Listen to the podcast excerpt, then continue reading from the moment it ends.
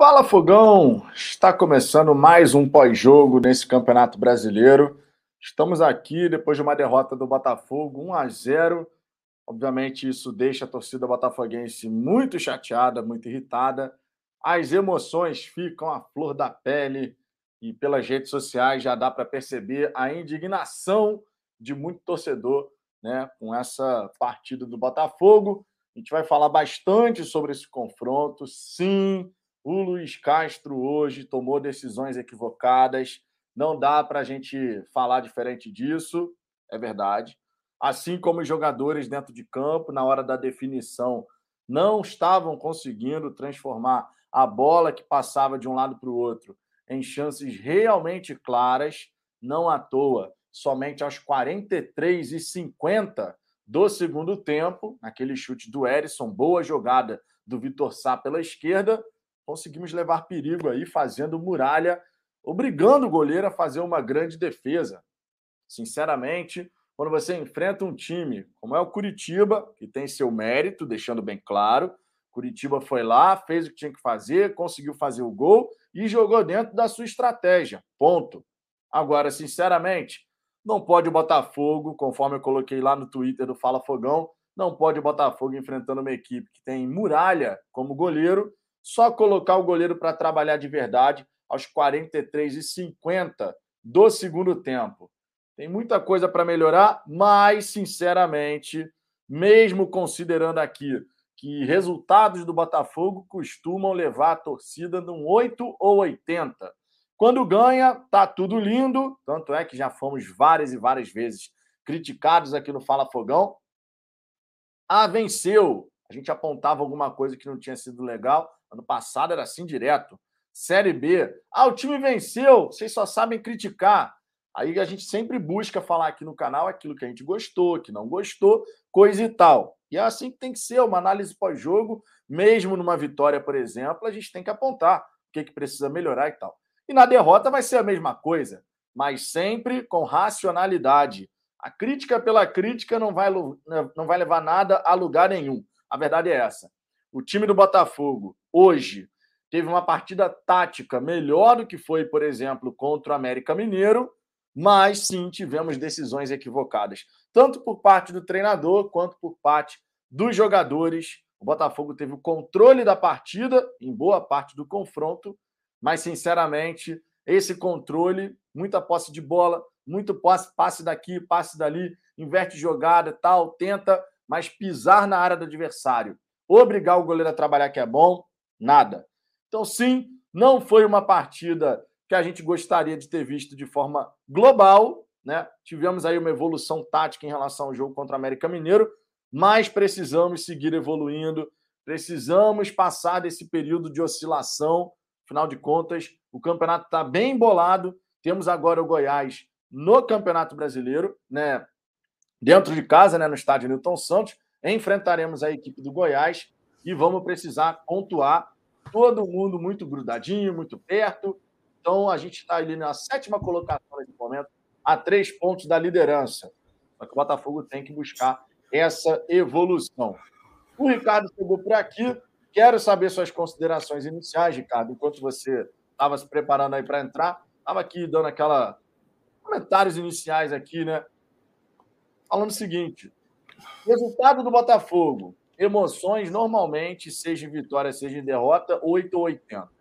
Quando ganha, tudo lindo e maravilhoso. Quando perde, nada presta, tá o fim do mundo e tal. E a gente já está acostumado com isso. Zero novidade. Minha visão sobre esse confronto, de modo bem resumido. Em primeiro lugar, parte tática, comparando com o jogo anterior, melhorou. Decisões dos jogadores no terço final. Não conseguimos ver evolução, a mesma dificuldade de definir as jogadas. E o Luiz Castro, na hora de substituir, tomando algumas decisões que, obviamente, na minha avaliação, foram decisões equivocadas. Por exemplo, a manutenção do Diego Gonçalves que não estava fazendo bom jogo e foi ficando, foi ficando, foi ficando. A gente vai falar bastante sobre isso, Ricardo, mas obviamente quero saber aí suas considerações iniciais. Na sequência, eu vou dar aquela passada na galera do chat. Cara, é, boa noite né, para todo mundo. Tá. Tá complicado. É, tá complicado, assim. a gente que fica no Twitter um tempo e tal, é, o Vida tá aí, Ricardo, Erison nível Europa ainda? Cara, não sou eu que tô falando, não, tá? Eu talvez eu tenha falado antes até da, da matéria do AIS, já tem uma galera na Europa vendo o. O Textor falou de Erison na Europa. Desculpa, mas sinceramente eu não consigo achar que isso é um absurdo. Tem jogador um milhão de vezes pior do que o Erison jogando na Europa em time bom até. É... Tá difícil, assim, cara. Para quem tá basicamente no Twitter, né? Que você tem um contato um pouco maior com a torcida, é, é assustador, assim. Você vê que ficam vivendo nesse maniqueísmo, essa coisa de porra, ou é bom, ou é, ou é muito bom, ou é horroroso. Ou é, caraca, tem que lotar todo o jogo, é, não, não, não vou mais gastar meu dinheiro com esse time. Como assim, gente? Sabe? Ah, pô, eu, eu ouvi hoje, eu, eu ouvi não, porque não era áudio, eu li. Eu li hoje no Twitter gente falando que, porra, o, o Castro não é treinador. Que o Castro, porra, que o time é mal treinado. Cara, o, o time não é mal treinado, não, desculpa. O time tem um padrão lá, pode não estar tá conseguindo é, dar aquela assinatura final, levar o, a, a nota mais alta, que é fazer gol, um, dois, ganhar o jogo com, com autoridade, isso de, de fato não está acontecendo. Mas você vê, porra, um treinador com repertório, o cara muda o time. Quantas é, variações táticas o time já teve ao longo dos jogos? E não é, não é aquele, aquela variação onde o treinador faz todo jogo a mesma coisa. Já teve o jogo que ele botou o Matheus Nascimento porque ele achou, bom, nesse jogo faz sentido botar o Matheus. No outro, não, não faz sentido botar o Matheus, então eu não vou botar. Não é aquela coisa de, ah, coloca atacante aí, vamos tentar ganhar o jogo. Não é, cara. Tenta, tem, tem um porquê, as explicações, e isso fica muito claro quando, quando a gente vê o, a, as coletivas do Castro. Ele está acertando em 100% do que ele está fazendo? Não. É, é, é, proibido criticar o Castro? De forma alguma. De forma alguma. É, as semanas de, de treinamento que ele teve na minha opinião, pelo menos, deveriam ter sido é, é, capazes de dar ao time a condição de finalizar mais no gol, de fazer mais gol, de fazer dois, três gols em algum adversário, tirando Ceilândia da vida, Fortaleza, que foi um jogo muito ruim do Botafogo, a gente pontuou isso aqui, mas acabou ganhando o jogo por 3 a 1 no final ali e tal. Não está jogando bem, mas já teve jogo que a gente jogou muito pior do que jogou hoje e a gente ganhou. O Fortaleza, de novo, é um exemplo. O Botafogo contra o Fortaleza ganha de 3 a 1 com estádio cheio, tem festa, Textor com bandeira e entrevista e chora. O Botafogo não jogou nem terço do que jogou hoje. Estou dizendo que o Botafogo jogou super bem, que amassou o Curitiba? Não, não, não rolou isso. Mas quando a gente fala de oscilação, quando o Textor fala de oscilação, quando Castro fala de oscilação, isso não é à toa e nem tampouco uma desculpa. Irmão, isso é uma verdade. O time vai oscilar, não tem jeito. Ali na frente, principalmente depois da janela e tal, a gente espera que já tenha um padrão ainda mais definido e que os jogadores que chegarem cheguem para resolver de verdade. Para chegar na hora da, ali da, da boca da área e dar um passe correto, tomar a decisão de chutar ao invés de passar, ou de passar ao invés de chutar sabe, é, engrandecer tecnicamente o time, a gente espera tudo isso. Mas, de novo, a pontuação do Botafogo nesse momento, para mim, ela é superior à que eu estava imaginando ter nesse momento. assim. A gente tem que criticar, mas não criticar por criticar. Eu botei lá no Twitter também. Criticar por criticar não vale nada. Nada. Isso é completamente diferente de você fazer uma análise crítica de ver onde é que está pecando, onde é que dá para melhorar, o que já melhorou. A gente está vendo. Criação, um problema. Meio campo, ele não achou ainda. Não achou ainda. E, e ele falou ele isso fala... na coletiva, né? Yeah, e quando ele fala na coletiva que o que eu estou fazendo é o que eu faria na pré-época, na pré-temporada. E, o, e nenhum jornalista, talvez nenhum torcedor, falaria que eu estava inventando, que eu estava fazendo várias mudanças à toa. O cara, ele está tendo que achar, ele não conhece esses jogadores. Ele está tendo que achar a química, lembrando a entrevista do texto, essa química ela está acontecendo ao, ao, longo do campeonato. Ele nunca, ele nunca treinou um time no, no Brasil, nunca jogou o campeonato brasileiro, está tendo que entender tudo: é gramado, é temperatura, é, é, gente que vai jogar contra, é quais são as maneiras de jogar no Brasil, como se. Cara, tudo. Tudo está tendo que aprender. Isso não é desculpa. Se a gente tratar tudo isso como desculpa, a gente vai estar incorrendo num erro absurdo de análise. Porque aí tudo vai estar uma merda mesmo. Porque não joga bem, o time não faz gol, arame liso, cerca, cerca, aí vamos ficar falando que é o barroca português. Gente, não dá para ser assim. E eu botei um negócio lá. É... Esse não é o perfil do texto. E por que eu estou dizendo isso? Eu estou querendo dizer isso para chegar no, no ponto de falar tudo que o Textor disser e tudo que ele pensar, a gente tem que pensar igual e dizer amém? Não é isso. Mas quem tem a caneta é o Textor. Quem vai julgar se o Castro está indo bem ou não é o Textor, não sou eu. Não é o Vitor. Não é você que está em casa. Então a gente tem que entender a forma como o cara pensa. E na forma como ele, como ele pensa, eu duvido que na cabeça dele estejam existindo as críticas que eu estou vendo no, na torcida. Irmão, só vai dar mais sofrimento. A escolha é simples: você quer sofrer e dar murro em ponta de faca, ou você quer apoiar o projeto, criticar quando tem que criticar, mas tentar manter um mínimo de sobriedade na hora de analisar alguma coisa. Não dá, cara. Não dá para falar que o, que o treinador que a gente tem hoje não é treinador, pelo amor de Deus. Um ou outro jogador a gente discute aqui. É, jogadores estão oscilando. O Chay, que não jogou porcaria nenhuma nos outros jogos, hoje ele tentou. Ele até jogou bem o primeiro tempo, na minha visão foi útil. Tentou, correu, marcou, roubou bola lá atrás. Coisa que não estava fazendo antes. O Vitor Sá, que estava jogando nada, jogou bem hoje.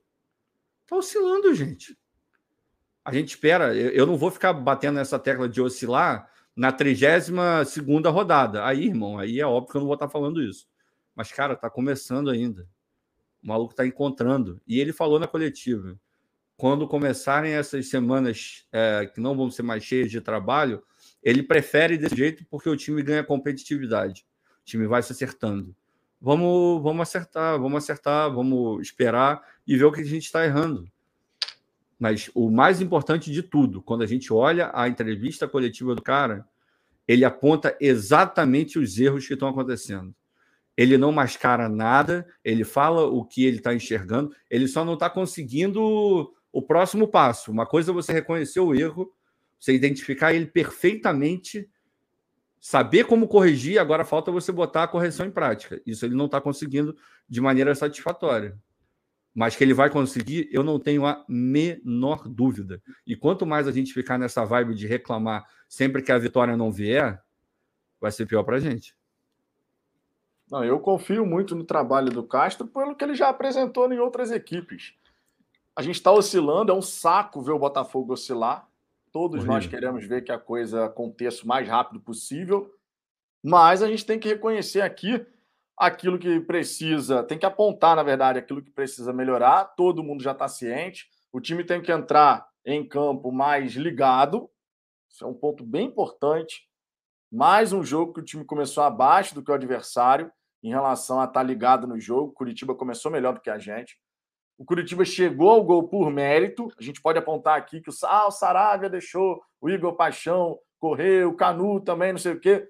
Mas teve mérito, obviamente, do adversário. Não vamos tirar o mérito do Pô, Curitiba. Não é qualquer um que acerta aquela bola, não. Não é qualquer um que não, mata não retirando do goleiro. É, isso, exatamente. O lançamento muito bem dado e o domínio já tirando do goleiro. O Igor Paixão mostrou talento ali. O garoto, Sim. inclusive, manda muito bem.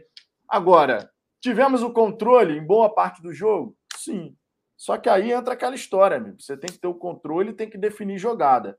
E nesse ponto, assim como no encaixe no sistema defensivo, a gente ainda não está conseguindo fazer esse tipo de, de situação. E a gente precisa evoluir, logicamente. Eu vou dar uma passada aqui na galera do chat. A gente, já vai falar pra caramba sobre esse confronto, mas eu quero ver aqui o que, que o pessoal está falando. Já tem mensagem pra caramba. Não vou conseguir trazer todas, obviamente. Vou buscar trazer aqui o máximo possível. E aí a gente vai seguindo nessa resenha, tá?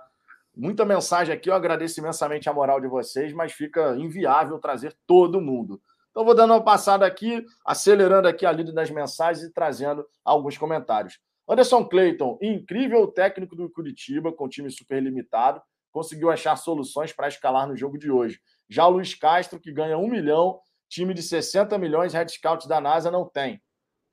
Eu já falei aqui, na minha visão, comparando ao jogo anterior, taticamente falando, o time foi melhor. Taticamente falando. Há quanto Tivemos... tempo a comissão do, do Curitiba está trabalhando no Curitiba? É, desde o ano passado, desde o começo do ano passado, alguma coisa assim. João, Vitão, eu entendo que faz tudo parte do processo, até porque o, até o Botafogo entrosar. Sei que ainda precisamos de mais peças, acho o Castro um ótimo técnico, mas ele não é imune a críticas. Acredito que hoje ele errou. Concordo com você, não é imune a críticas mesmo, não. Quando você vê que tem coisa que precisa melhorar, você tem que apontar. E por isso, inclusive, a gente faz isso aqui mesmo nas vitórias. Lembrando, e vocês que acompanham o canal sabem, quantas e quantas vezes a gente aponta algo que precisa melhorar numa vitória e a gente toma aquela crítica, meu irmão, ferrenha. É porque ganhou, tudo é alegria. Jogo a jogo, a gente tem que ir apontando o que, que melhorou, o que, que não melhorou faz parte, né? Marcílio Ribeiro, torcedores modinha reclamando, o time está em construção, a tal da oscilação aqui. Lucineide Vieira, time sem sangue que só sabe trotar sem intensidade e só quer finalizar dentro da área. Acorda, Luiz Castro, aqui não é mundo área. O time tem que entrar mais ligado realmente ao longo da, das partidas. Primeiro tempo, a gente está tomando gol toda hora. São sete gols sofridos dos nove já sofridos no campeonato na primeira etapa. Rafael Galdino, abraçar o time só quando o time está bem é mole. Temos todo o direito e são merecidas as críticas, mas também é preciso apoio, mais do que nunca, para cima. Perdemos uma batalha, mas ainda estamos na guerra. E como estamos, né? O campeonato está só começando.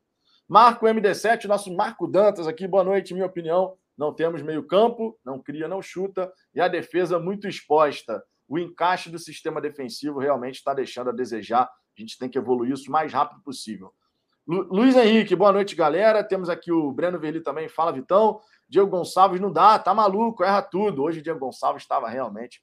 Cada vez que ele abria a bola ali para o Daniel ou depois para o Hugo, na esquerda, amigo, pô, era só bola na podre para o cara chegar dividindo. Não tinha aquela bola clara, limpa. Não, ele é, dava no, tava no, me irritando. Pô, tava, Isso tava me irritou profundamente, porque, cara, se você tem jogador que, que prefere de fato receber a bola, é, porra, grudada no zagueiro para poder disputar enfim, tem jogador que prefere isso. Mas não é o caso. A gente tem, porra, o Vitor Sá, a gente tem os outros. Irmão, você dá a bola no famoso ponto futuro e o cara corre para pegar, irmão. Agora, o Diego ele não conseguiu fazer uma dessa. Era só bola grudada no pé do, do zagueiro. Aí, irmão, tu vai dividir. Uma hora você vai perder, outra você vai ganhar. Agora, você joga na corrida, pô, o Vitor Sá corre para cacete. Pô, todo mundo corre para cacete ali nas laterais. O Sarabia também corre bem mas não adianta. Tá, é, hoje é, foi gente... brabo. Hoje foi brabo mesmo. Temos aqui outras mensagens, ó. O Pedro Henrique. Boa noite, Vitor. Espero que você não dê eco para essas vozes desequilibradas da torcida que acham que o Luiz Castro é o fator determinante para o futebol ruim que apresentamos até aqui. Não acho que ele é o fator determinante. O próprio Castro se coloca, inclusive falou sobre isso na coletiva, dizendo que ele é o responsável obviamente, né, ele é o treinador, ele que escolhe os jogadores que vão entrar em campo, ele que prepara a equipe junto dos seus auxiliares. Mas, cara, sinceramente, no futebol, a responsabilidade ela sempre vai ser dividida. O treinador faz as escolhas, acreditando que determinado atleta vai entregar certa característica e desempenhar, desempenhar determinada função. Dentro de campo, os atletas têm que corresponder tecnicamente falando. E hoje a gente ainda vê o time do Botafogo numa oscilação, tanto em termos técnicos, jogadores que chegam ali e erram coisas básicas, né? às vezes é um domínio, deixa a bola escapar um pouquinho. Teve um lance do Diego Gonçalves, por exemplo, que a bola é cruzada, o Erisson tenta disputá-la pelo alto no segundo tempo, a bola vem no Diego Gonçalves, ele vai dominar e ela escapa dele. Não é que ele chegou dominando, sabe? Em contrapartida do outro lado, o Igor Paixão, quando recebe um lançamento, meu irmão, o garoto já chegou dominando, tirando o goleiro. Ali foi uma diferença técnica. O Diego Gonçalves se, domina melhorzinho aquela bola dentro da grande área, de repente podia ter feito gol. Então a gente ainda tem erros técnicos, mas também temos erros de decisão do treinador. Isso está acontecendo e hoje aconteceu. Na minha opinião, o Chay não devia ter saído naquela ocasião, era o Diego Gonçalves que tinha que sair. O Castro enxergou a, enxergou a coisa de uma maneira diferente. Né? Então a gente tem responsabilidade de ambas as partes. Esse é um ponto importante. Nunca é, quando é um trabalho assim, Né? O treinador tem sua parcela de responsabilidade, mas os atletas que executam dentro de campo também. Jefferson Matos, Vitão, não acha que o Castro está inventando? O Vitor Sá rende muito mais na esquerda, arruma outro para a ponta direita e deixa o que está dando certo como está. Ricardo, nessa daí, eu acho que o Luiz Castro realmente está vacilando, porque o Vitor Sá, ele até foi bem na direita hoje, né? Teve algumas jogadas ali individuais, mas nitidamente o time também cresce quando o Vitor Sá está bem jogando ali pelo lado esquerdo. Aquela grande chance com o, o Erisson, os 43 e 50 do segundo tempo, veio dali, né? Vitor Sá parte para cima da marcação, leva no.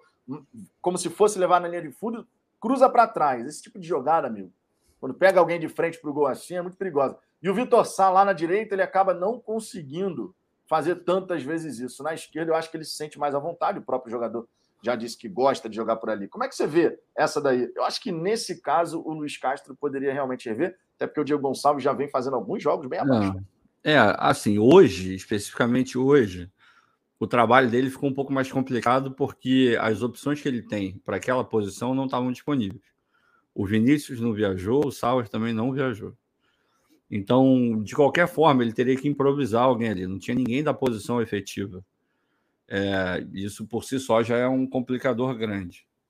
E o Vinícius estava entrando bem ali. Na minha visão, o Vinícius estava pedindo passagem para ser titular no lugar do Diego. E aí você devolve o Vitor Sá para a esquerda, que é onde ele pode fazer mais coisas. Ele foi bem hoje, jogou bem. É, talvez nos últimos três jogos, é, quatro talvez, tenha sido a melhor atuação dele. Riquelme esquece. Riquelme, desculpa, mas não tem como. É, não vai, ele vai entrar 100 vezes e 101 não vai acontecer nada. É, eu não estou querendo queimar o cara, não. Só para mim é uma constatação. Assim, tem o cara que ele talvez ainda não esteja pronto. Tem, tem uma galera no chat chegando junto aí, Vitor. É, eu... Talvez ele não esteja tava pronto. Lá em cima, tava lá em cima. Então, então não acho que, que seja uma opção o, o Riquelme. Ele está precisando, cara. É, esse, esse encaixe do time está muito complicado. Tanto na parte defensiva quanto na ofensiva.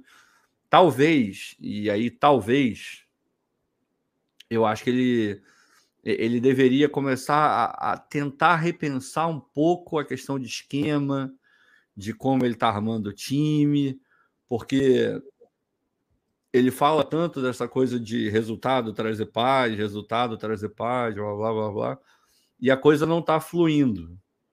Não está fluindo. Eu não sei até que ponto ele vai manter e vai fincar o pé nesse tipo de, de esquema que ele quer implantar. Talvez fosse uma mudança, e não estou dizendo para ficar jogando reativo, defensivo, nada disso, mas de repente ele possa tentar alguma outra alternativa. Porque de fato não tá. A gente tem visto alguns erros constantes, sabe? E isso é preocupante. Por bola nas costas do Canu. Quantos gols a gente já não viu assim? 200 milhões de gols nas costas do Canu. Hoje o Botafogo passou um veneno em bola aérea. Veneno. Toda hora. Porra, toda hora. Era bola na área, era um Deus nos acuda. O Léo Gamalho, porra, teve uma bola que ele não precisou nem pular para poder cabecear e tinha zagueiro, porra, na frente dele, irmão. Isso é uma questão de posicionamento, a questão de não estar tá ligado na jogada, de ficar olhando é, só a bola e não olhar o jogador. Enfim, tem um milhão de coisas, cara. Um milhão de coisas que estão envolvidas nisso. É, mas sim, essa insistência com o Diego na direita e não tá, não rola, não rola. E ele no time não tá produzindo. A jogada cai no pé dele e morre. Morre. Há quanto tempo que você não vê aquela jogada boa, característica dele, que ele leva para a ponta, ou ele vai levando para chutar, ou ele cruza, fazendo essa jogada de jogar para o bico da área para chegar alguém finalizando, ou então jogar aquela bola que, que passa entre, entre a zaga e os atacantes e o, e o goleiro para alguém desviar e fazer um gol. Ele fazia isso na Série B direto, direto, direto. É, talvez não esteja conseguindo pelo nível de enfrentamento que subiu, não sei. Acho que ele é horroroso? Nunca achei e continuo não achando.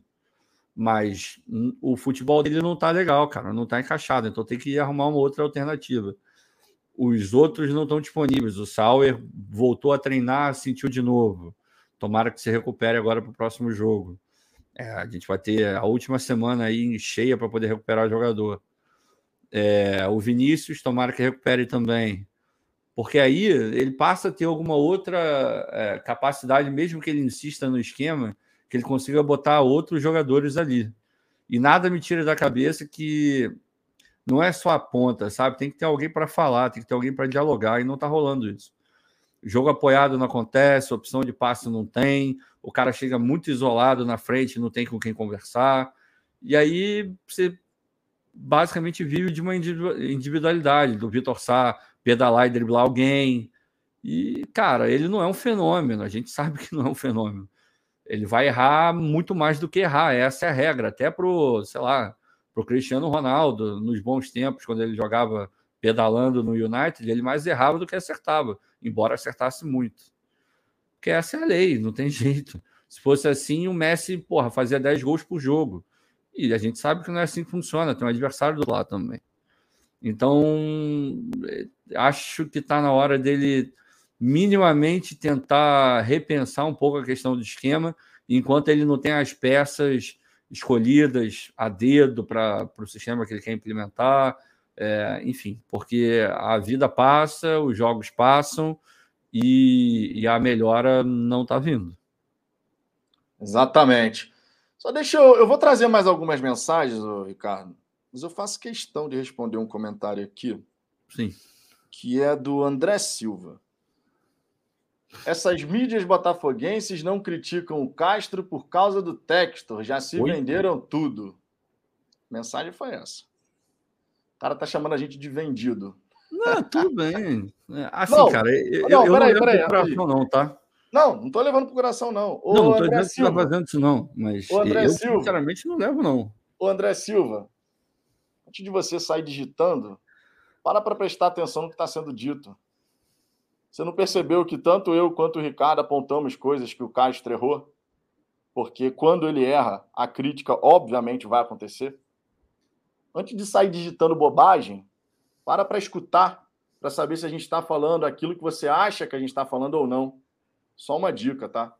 E é deselegante pra caramba tu chamar os outros de vendido, porque aqui, amigo, não tem ninguém vendido, não. É. Aqui a gente critica, elogia, pondera, sempre, sempre, sempre da maneira como a gente acha que tem que ser. Tanto é que quando vence a gente critica, tem um monte de torcedor que vai falar: venceu, vocês estão criticando. Porque a gente sempre busca apontar aquilo que precisa melhorar tá? Então, só um recadinho para você. Vou trazer outras mensagens aqui, ó.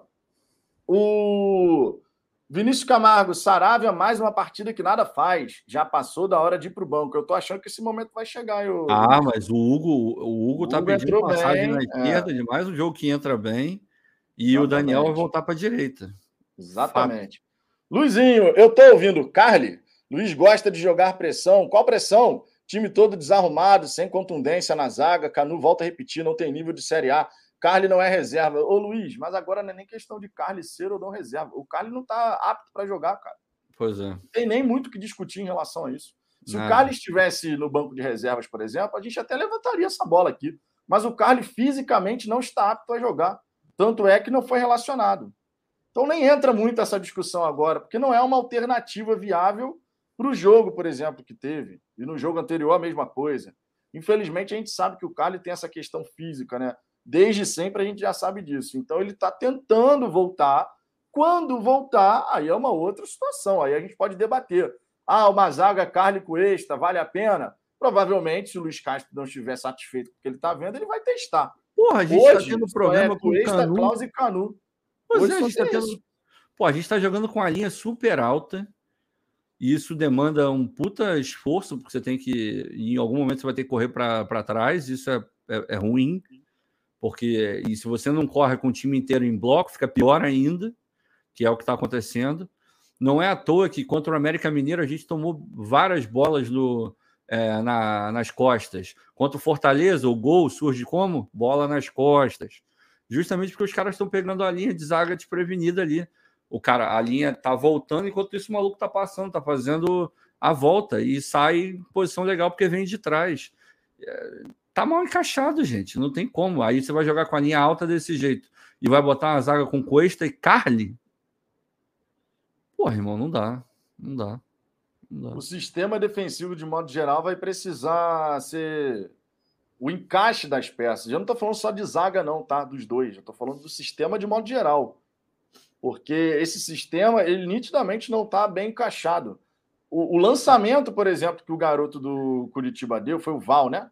Foi o. Garoto, foi o jogador. Esse lançamento, ele, meu irmão, o cara estava de frente pro, pro time do Botafogo, todo mundo só olhando. Ninguém chegou para atrapalhar ele. Distante, entendeu? Muito distante.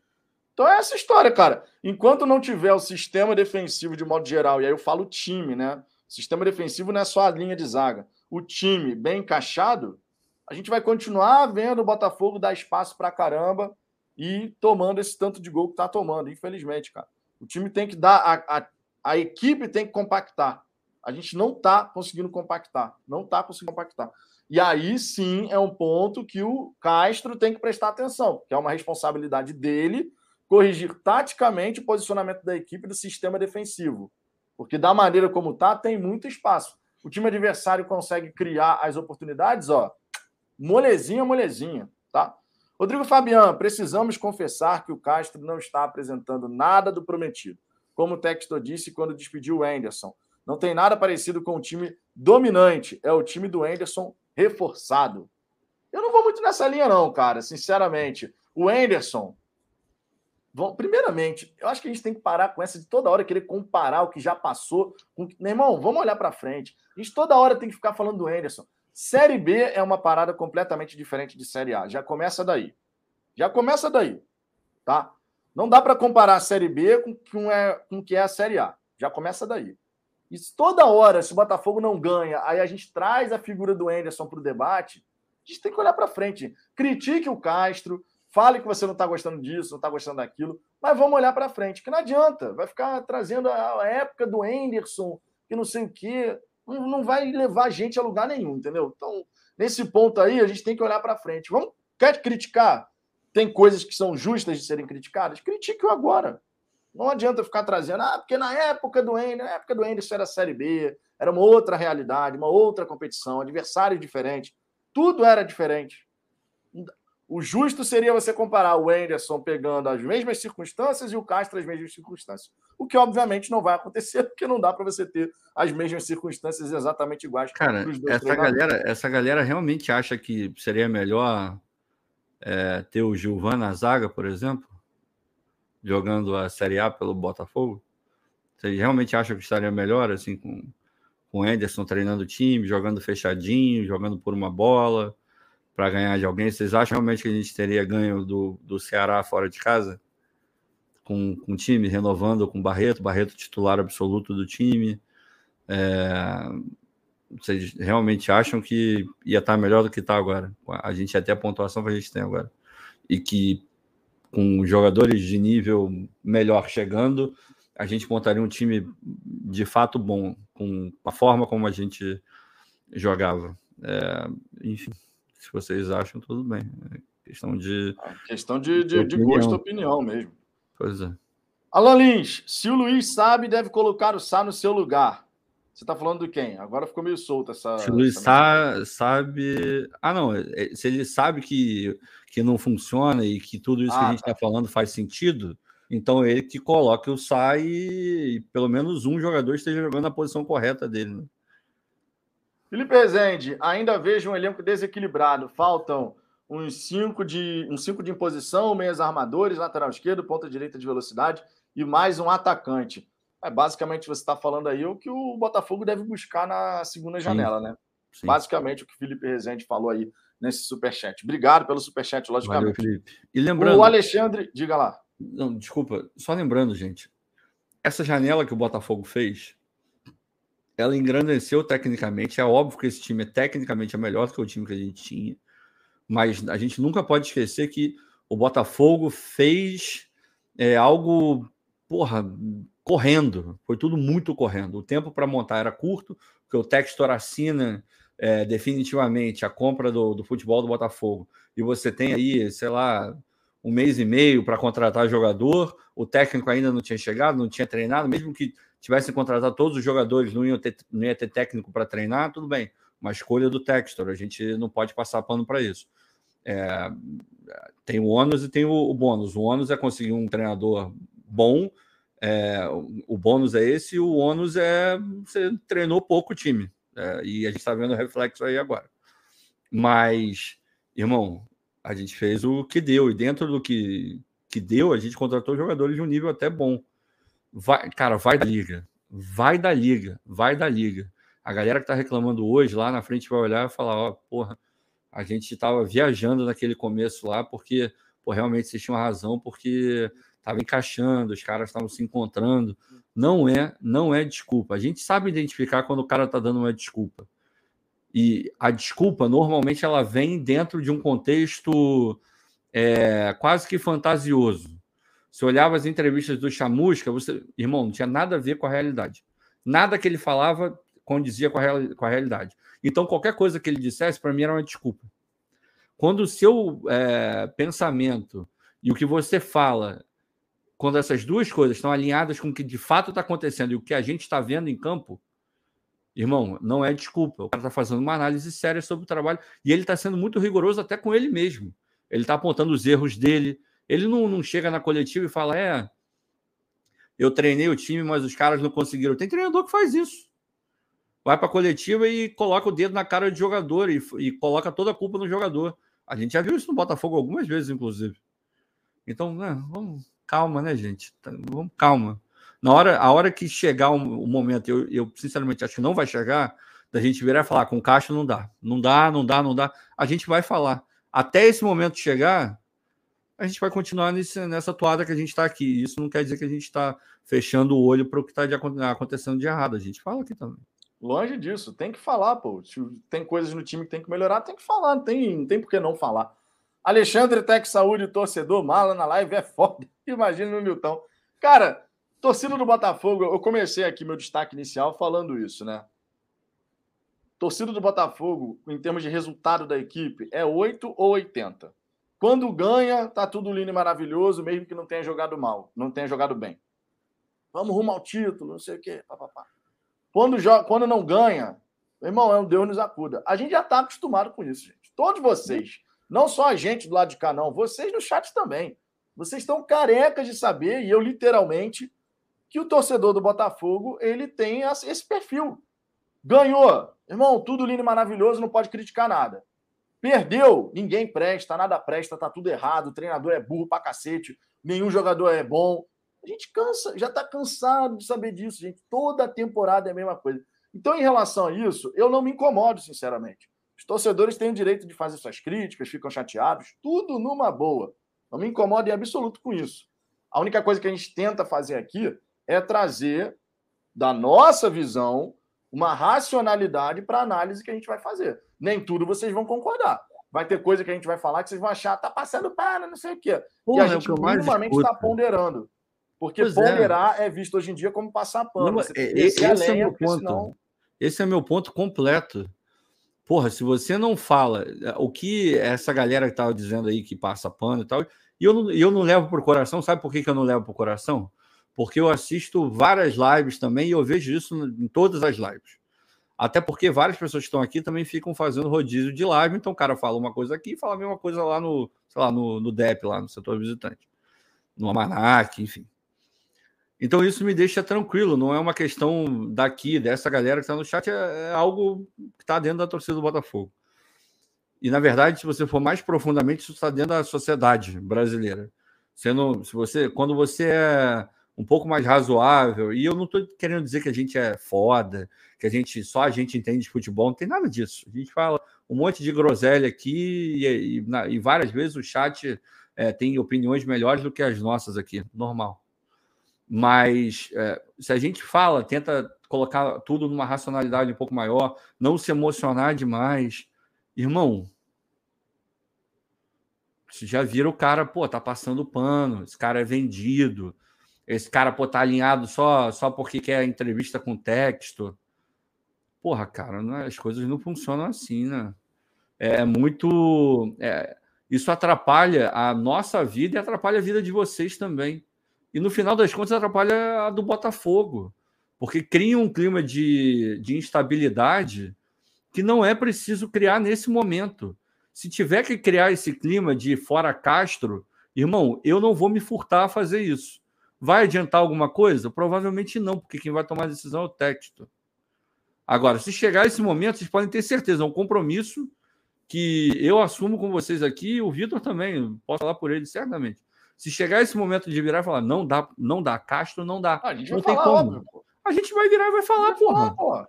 Mas não é agora. Conforme sempre foi. Conforme Não é sempre agora. Esse momento não chegou e, e, sinceramente, está muito longe de chegar ainda. A gente não pode se emocionar desse jeito, gente. Não pode, porque vai atrapalhar. Vai atrapalhar o Botafogo, vai atrapalhar a gente, vai atrapalhar todo mundo. Não pode. Não dá, cara. Não dá. A gente está na oitava rodada, gente. Oitava rodada. Em Qual sétimo time? lugar, né? Pois é. Qual time que tá jogando bola pra cacete? Aí você vai falar, porra, o Palmeiras tá jogando muito. Porra, o trabalho do Porra, cara, quanto tempo é- tem? é porra. Aí não, Porra, o não nem elenco que o cara tem. Aí não dá nem Pois pra é. comparar. Ah, porra, o Atlético Mineiro, o elenco pica, campeão brasileiro do ano passado, trocou de treinador, não trocou? Irmão, os caras estão sofrendo, suando para ganhar todo o jogo. E eles ganhavam o jogo assim, ó. Tranquilo ano passado, no brasileiro. Cheio de pênalti, mas ganhavam. Então, porra. é, A gente não pode perder. Sinceramente, sabe o que a gente está fazendo? A gente está incorrendo no mesmo erro que o Flamengo incorre. Só que ninguém fala essa porra. O Flamengo acha que só porque gastou dinheiro, gastou 70 milhões, gastou não sei quantos milhões, tem Gabigol que ganhou um milhão e meio, os caras têm que ganhar todo o campeonato. Não é porque o Botafogo gastou 70 milhões na janela que o Botafogo é obrigado a jogar de uma hora para outra bem, como se fosse o, o Real Madrid, o Liverpool, o City. Não é por isso que o Castro tem que ser o melhor treinador do mundo. Porra, o, o- tinha que estar tudo encaixado e, e rodando por música. Porque gastou não sei quantos milhões. É o começo de um trabalho, gente. Ninguém começa a performar nessa velocidade que tem uma parte da torcida querendo do dia para a noite. Não tem como. Ah, Ricardo, mas ele está cheio de semana para trabalhar, está trabalhando há dois meses. Irmão, a gente não sabe quanto tempo demora para encaixar um time. Cada time é diferente. O Anderson demorou dois segundos para encaixar, mas era uma outra realidade, era um outro campeonato, eram outros jogadores. O clube vivia uma outra necessidade, condições de treino, tudo era diferente. Tudo era diferente. Tudo, tudo. Então, vamos ter calma, gente, pelo amor de Deus. Por favor. Calma é muito importante e estresse faz mal para a saúde. Rodrigo Porra. Fabiano, a comparação é tática. O time se movimenta e se posiciona igual. Ninguém falou que estava bom com o Anderson. O Rodrigo respondendo, né? Aquele superchat inicial. Eu não vejo que a, o time se movimenta e se posiciona igual o Anderson, não, tá? O Anderson era o mais reativo. Muito o mais. Muito mais. Castro tem- tenta ficar mais com, com a posse da bola. Eu vejo diferenças, mas obviamente são questão de, questões de visão. Deixa eu trazer outras mensagens aqui. Ó. O Edelson Silva. Fazer um ponto contra os times mistos do América e Curitiba é decepcionante. Concordo. Verdade? Ainda vamos Verdade. enfrentar equipes como Palmeiras, São Paulo, Inter, etc. Concordo plenamente. Fazer Verdade. um ponto contra o mistão do América e do Curitiba é decepcionante. A gente tem que falar a verdade. Ninguém tem que falar o contrário disso, porque certamente todos concordamos com isso. Eu esperava o Botafogo contra o América e contra o Curitiba, vencendo esses dois jogos, depois tendo o Goiás, de repente a gente está aí no, na liderança do Campeonato Brasileiro e tal. Infelizmente não foi o que aconteceu. Futebol tem dessas. Que a gente espere agora um jogo contra o Goiás que de fato entregue aquilo que a torcida botafoguense deseja. Ô, Paulo Daniotti, diga lá. Sabe qual é o contraponto que as pessoas estão fazendo? O contraponto que as pessoas estão fazendo é: ah, você não está criticando o trabalho do Castro severamente, então quer dizer que para você o time está jogando bem. Esse é o, essa é a correlação que, que eu estou vendo direto com todo mundo que tenta minimamente ser racional e o do outro lado as pessoas estão emocionadas demais. Uma coisa não tem rigorosamente nada a ver com a outra. Eu posso não criticar o cara severamente, porque eu acho que não é o momento e, sinceramente, não vejo necessidade ainda pelo futebol apresentado, mas eu também viro para vocês e falo: o futebol apresentado não é bom, não é o que eu gostaria. Essas duas coisas não são incompatíveis. Elas podem andar perfeitamente lado a lado. Em algum momento, elas vão até se encontrar lá na frente. Só tentar manter o mínimo de, de racionalidade na hora de pensar, gente. Temos aqui também o Paulo Daniotti. Boa noite. Formamos um time emergencial. Segunda janela mudará nosso nível. É seguir pontuando sem pânico. O Luciano Botafogo. O time hoje não jogou mal, mas está precisando melhorar muito o último passe. Taticamente, eu não vi o time mal. Taticamente, eu não vi o time mal. O que eu vi foram erros de tomada de decisão e erros de decisão do treinador na hora de mexer na equipe. E além disso, né, aquela velha história do Botafogo que entra mal na partida, demora a entrar no jogo. Isso voltou a acontecer e a galera tem que tomar a chamada de atenção, né? É, mas Não é a primeira o... vez. Tem um detalhe que, embora o Botafogo tenha entrado mal, o Curitiba estava jogando melhor que o Botafogo. No momento em que o Botafogo leva o gol, o Botafogo estava jogando bem melhor que o Curitiba. Era o melhor momento do Botafogo. É, era o melhor, o momento estava. É, é, é, então, assim. Futebol, né, cara? Exato. É, é, era aí. A gente não, a gente não isso, tomou. A gente tem, é isso que eu falo que é uma análise crítica. Começou mal, começou muito mal. Começou muito mal. Mas a gente não pode achar que o Botafogo tomou um gol porque começou mal. Não foi por isso. Porque no momento em que começou mal, o time não tomou gol. No momento que o time estava mandando no jogo, chegando e até finalizando, o Botafogo foi lá e tomou o gol. Então, é, sabe essa coisa de, de ler direitinho? Porque se você não lê, se você mistura as coisas, a análise fica toda cagada, cara. Não, ah, não, eu concordo. Fica parecendo que o Botafogo tomou gol por uma circunstância de ter iniciado desatento e pois tal. É, não, não foi, foi o caso. caso. Não foi o caso. Ali, na hora que a gente toma o gol, era realmente o melhor momento do Botafogo no, no jogo. A gente chegou com perigo, quase fez o gol com o Erisson, inclusive. Sim. E aí, meu irmão, depois o, o Saravia deixou o Igor Paixão correr, o Canu foi mal também. Aí é um conjunto de fatores ali. Mas realmente, quando a gente toma o gol pro, pro Curitiba, era o melhor momento do Botafogo no primeiro tempo. É uma verdade. Mas futebol é assim, né, gente? Futebol, tu tá, tá mal, tu não toma o gol. Aí tu cresce no jogo, sai um pouquinho, daqui a pouco vem o adversário numa bola, pá, gol.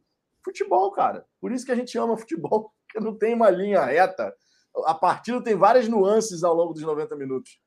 Diego Juan Chefel. Acho que é assim, né? Se o Botafogo não tivesse mudado, nós iríamos lutar para não cair. Temos que ter paciência para o posicionamento do Botafogo esteja novamente na elite do futebol brasileiro. É, eu entendo isso que você está querendo dizer, Diego. Se as coisas não tivessem mudado no Botafogo esse ano, a gente só ia brigar para não cair. Mas, ao mesmo tempo, a gente tem que ter cuidado na hora de sempre ficar repetindo isso, para não ficar parecendo muleta, tá? Ficar, ah, não, porque se não tivesse chegado isso, se não tivesse chegado aquilo. Porque assim como a gente fala, meu irmão, o que aconteceu com ele só na CB foi maravilhoso, subimos, vamos olhar para frente. A mesma coisa vale quando a gente comenta, né, o momento atual do Botafogo. Não dá para a gente ficar olhando para trás e falar, não, se não tivesse, não sei o quê, a gente só. Tá entendendo? Senão acaba virando mulher, tá? Então o time pode jogar mal, o time pode não sei o quê, porque se não tivesse isso, a gente só ia brigar para não cair, tá entendendo? A gente tem que ter cuidado também de não ficar usando essa questão do se fosse de outro jeito, porque senão realmente vai ficar complicado, né? Aí a gente vai dar um salvo-conduto, digamos assim, para o time mal, porque se não fosse assim com o Luiz Castro e tal, a gente ia cair para a Série B novamente. Enfim, vamos em frente. Mas eu entendi, obviamente, o que você quis dizer, só quis pontuar esse detalhe aqui. O Alex Souza, esse papo, ó, trazer um contraponto aqui. Alex Souza, esse papo que o time ainda vai dar liga, é papo furado. Agora não adianta passar pano, porque tem milhões envolvidos e não estamos vendo resultado. Fora Castro. Aí entra naquilo que você falou, né, Ricardo? Tem milhões envolvidos. Por isso, então, o Botafogo tem que jogar o melhor futebol do Campeonato Brasileiro da noite para o dia e, independente de qualquer coisa, amassar todo mundo, vencer todo mundo. Alex, sinceramente, se você não acredita que o time vai dar liga, obviamente é um direito seu enquanto torcedor, ninguém vai falar o contrário. Mas você achar que é papo furado, um time com o tempo e se conhecendo, oscilar cada vez menos, se tornar um time mais regular, cara, a história do futebol mostra que isso acontece com inúmeras e inúmeras e inúmeras equipes ao longo de uma temporada, isso. independente da liga, inclusive, né? Não só Não a Liga é... Brasileira. E, e, a gente tem que parar com isso, achar que futebol é uma coisa. Tudo bem, o futebol tem as particularidades dele, sem dúvida nenhuma. Mas o futebol ele não é dissociado da nossa vida. Porra, você não constrói uma relação, seja ela de amizade, de amor, ou sei lá o que que você. Tirando essa coisa de pai e mãe, que é uma questão muito maior, uma coisa instantânea até, todas as outras relações elas são construídas com tempo, com esforço, com aprender a lidar com a outra pessoa, a ceder em algum momento, a, a saber a melhor forma de se encaixar, a melhor forma de falar, a melhor forma de ouvir. Porra, o time de futebol é a mesma coisa, cara. A cobrança que estão fazendo em cima do Castro e do time do Botafogo nesse momento é uma cobrança que estaria alinhada com o time que está jogando porra, junto há um ano e não está rendendo, há seis meses e não está rendendo nada. Não há oito rodadas, sete rodadas. Pelo amor de Deus, né? É, deixa eu ver aqui. O Felipe Rezende, Vitão e Ricardo, sinceramente, vocês estão vendo alguma evolução antes da gente ler o superchat do Bruno aqui? Cara, Não. Foi o que eu falei. Hoje, taticamente, eu particularmente falando, taticamente, vi o time se posicionar e se comportar melhor dentro do campo de jogo do que no jogo anterior. Se a gente pega, por exemplo, Botafogo e América Mineiro, Botafogo e Curitiba, taticamente falando, eu vi uma partida melhor do Botafogo do que contra o América Mineiro. Agora, velhos problemas continuam acontecendo. O time fica com a bola, circula, circula, circula e não define. Quando define, aquela finalização que só conta para a estatística, mas efetivamente não produz absolutamente nada. Defensivamente, o time ainda não conseguiu encaixar. A gente vê nitidamente que tem jogador que vai fazer um certo movimento e os demais não fazem ainda o movimento coordenado. Então, tem problemas que já vem acontecendo de outras, outras partidas. Agora, a gente tem que sempre ir comparando, certo? Taticamente, o que o time produziu taticamente contra o América Mineiro e contra o Curitiba, eu vi uma melhora. Não tão significativa assim, mas eu vi uma melhora. Só que essas questões, cara, do futebol, você pode até melhorar taticamente, posicionamento da equipe e tal, não sei o quê, mas se você não tem definição de jogada, se você só chega aos 43 e 50 do segundo tempo para colocar o muralha para trabalhar efetivamente, tem alguma Não, coisa muito errada. E tem outra, e tem outra. A, a questão da escolha da jogada é a melhor forma de fazer. Se você for reparar, depois que o. Lá, faltando uns 10, 15 minutos para o jogo terminar, o Botafogo virou, virou um laicar, né? Mas o Botafogo mais presente dentro do campo do Curitiba. E a escolha do Botafogo, quase que invariavelmente, era bola levantada na área. Bola levantada na área, isso não é o estilo desse time. Não tem nenhum especialista, embora o El Toro tenha feito, tenha feito gol de cabeça contra o América Mineiro. Vai ver nos últimos nos momentos finais, eu sei que é é aquela coisa de vamos, vamos, vamos que vamos, Buma é meu boi, ou Buma é meu touro, se vocês quiserem. Vamos para frente, vamos para frente, vamos fazer. O meu exemplo, eu vou pegar um exemplo exatamente desse mesmo Botafogo com Castro, com esses jogadores pega o final de jogo de hoje e compara com o final de jogo contra o Atlético Goianiense.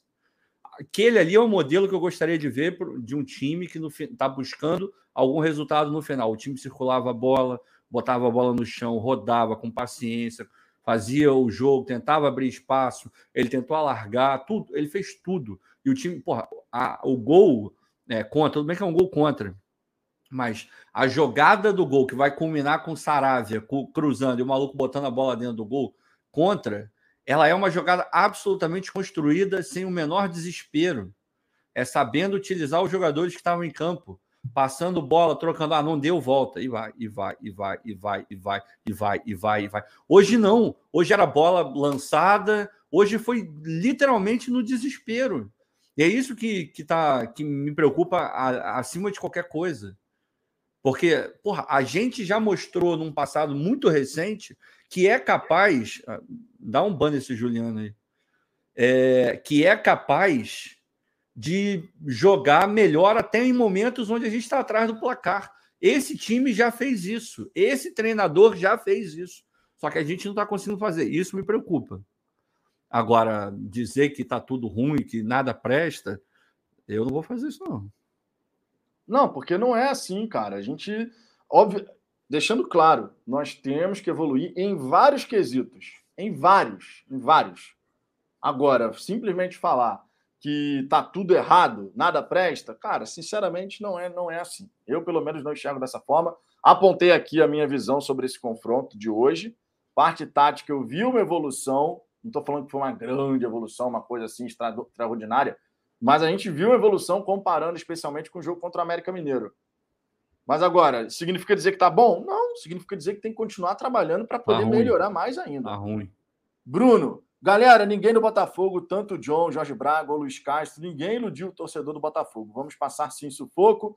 Estou pé da vida, né? Também estamos em construção. Nossa meta é para não cair. Inclusive, o Bruno mandou aqui um outro super chat que ele até complementa essa visão dele aqui, ó.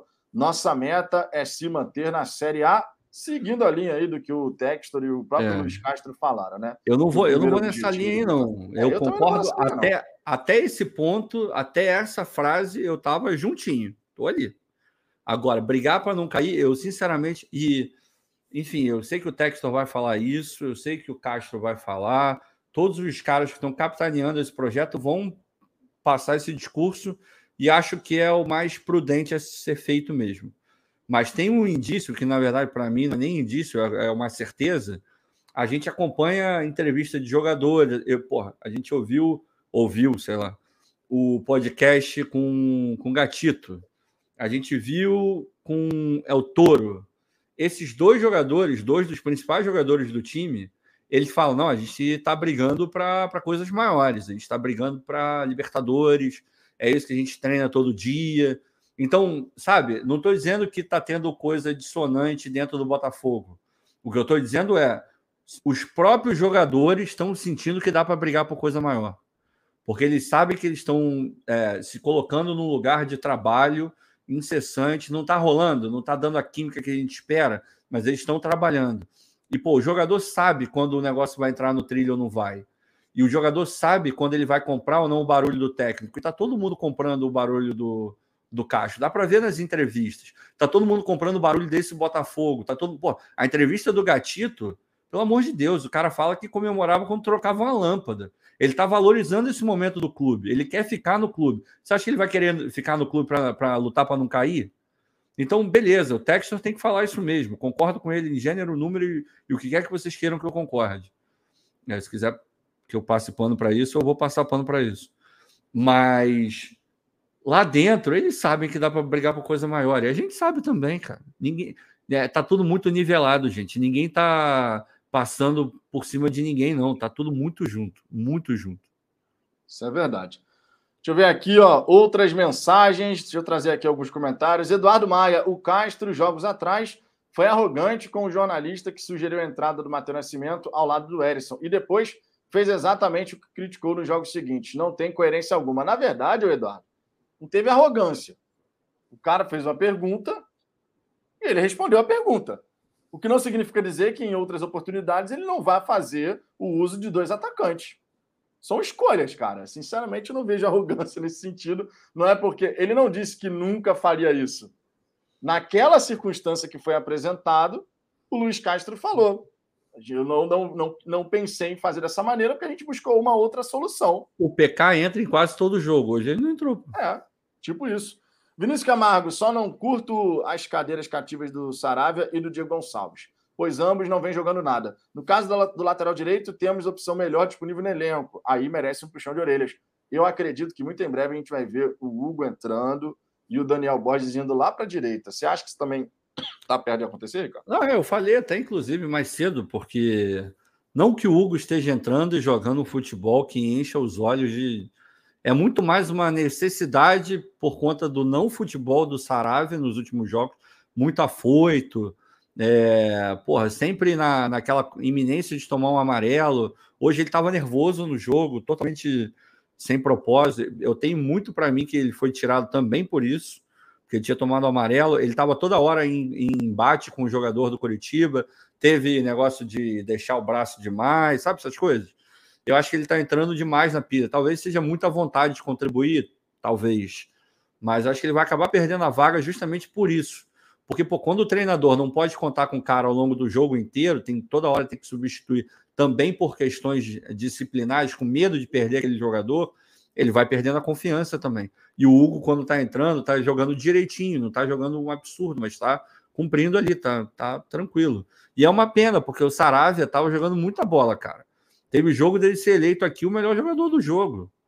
É, eu não sei o que, que aconteceu com ele, mas que caiu o futebol, não tem a menor dúvida caiu o futebol. Caiu.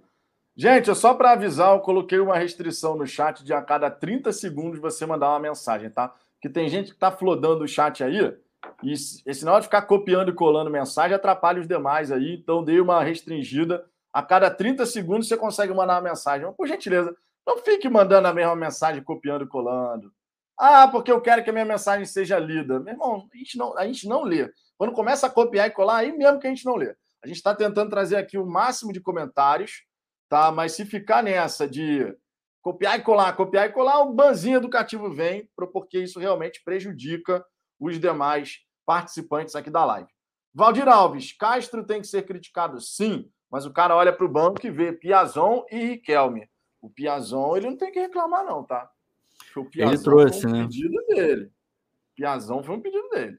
Mas Pablo Monteiro. Justo. O Piazon entrou hoje e não, não, não foi horroroso, não, hein?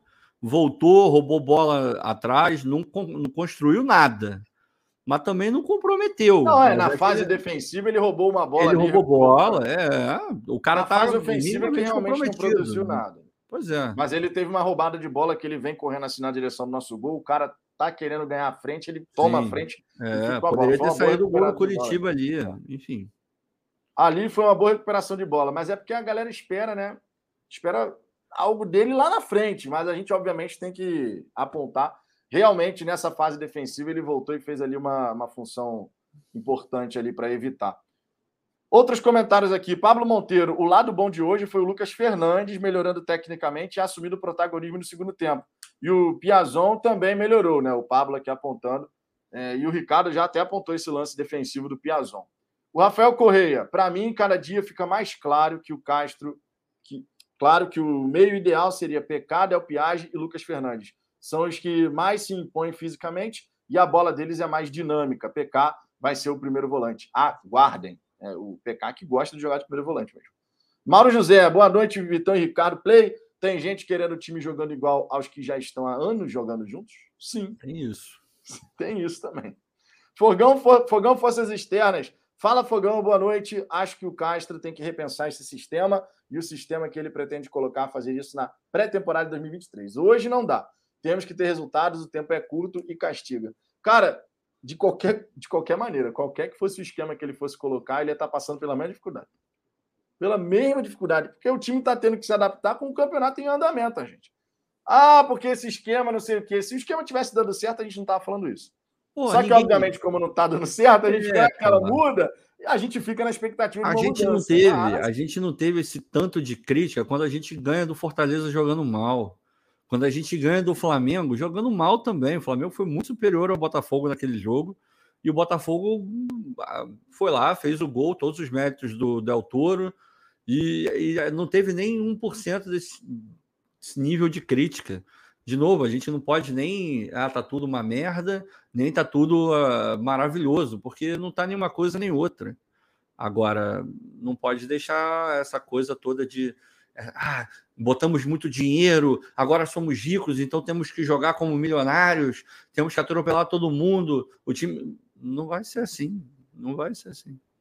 É, isso aí não, não vai realmente acontecer dessa não forma. Vai, cara, o Alexandre aqui, ó, aquela provocada. Os mimizentos estão perdendo dinheiro em site de apostas?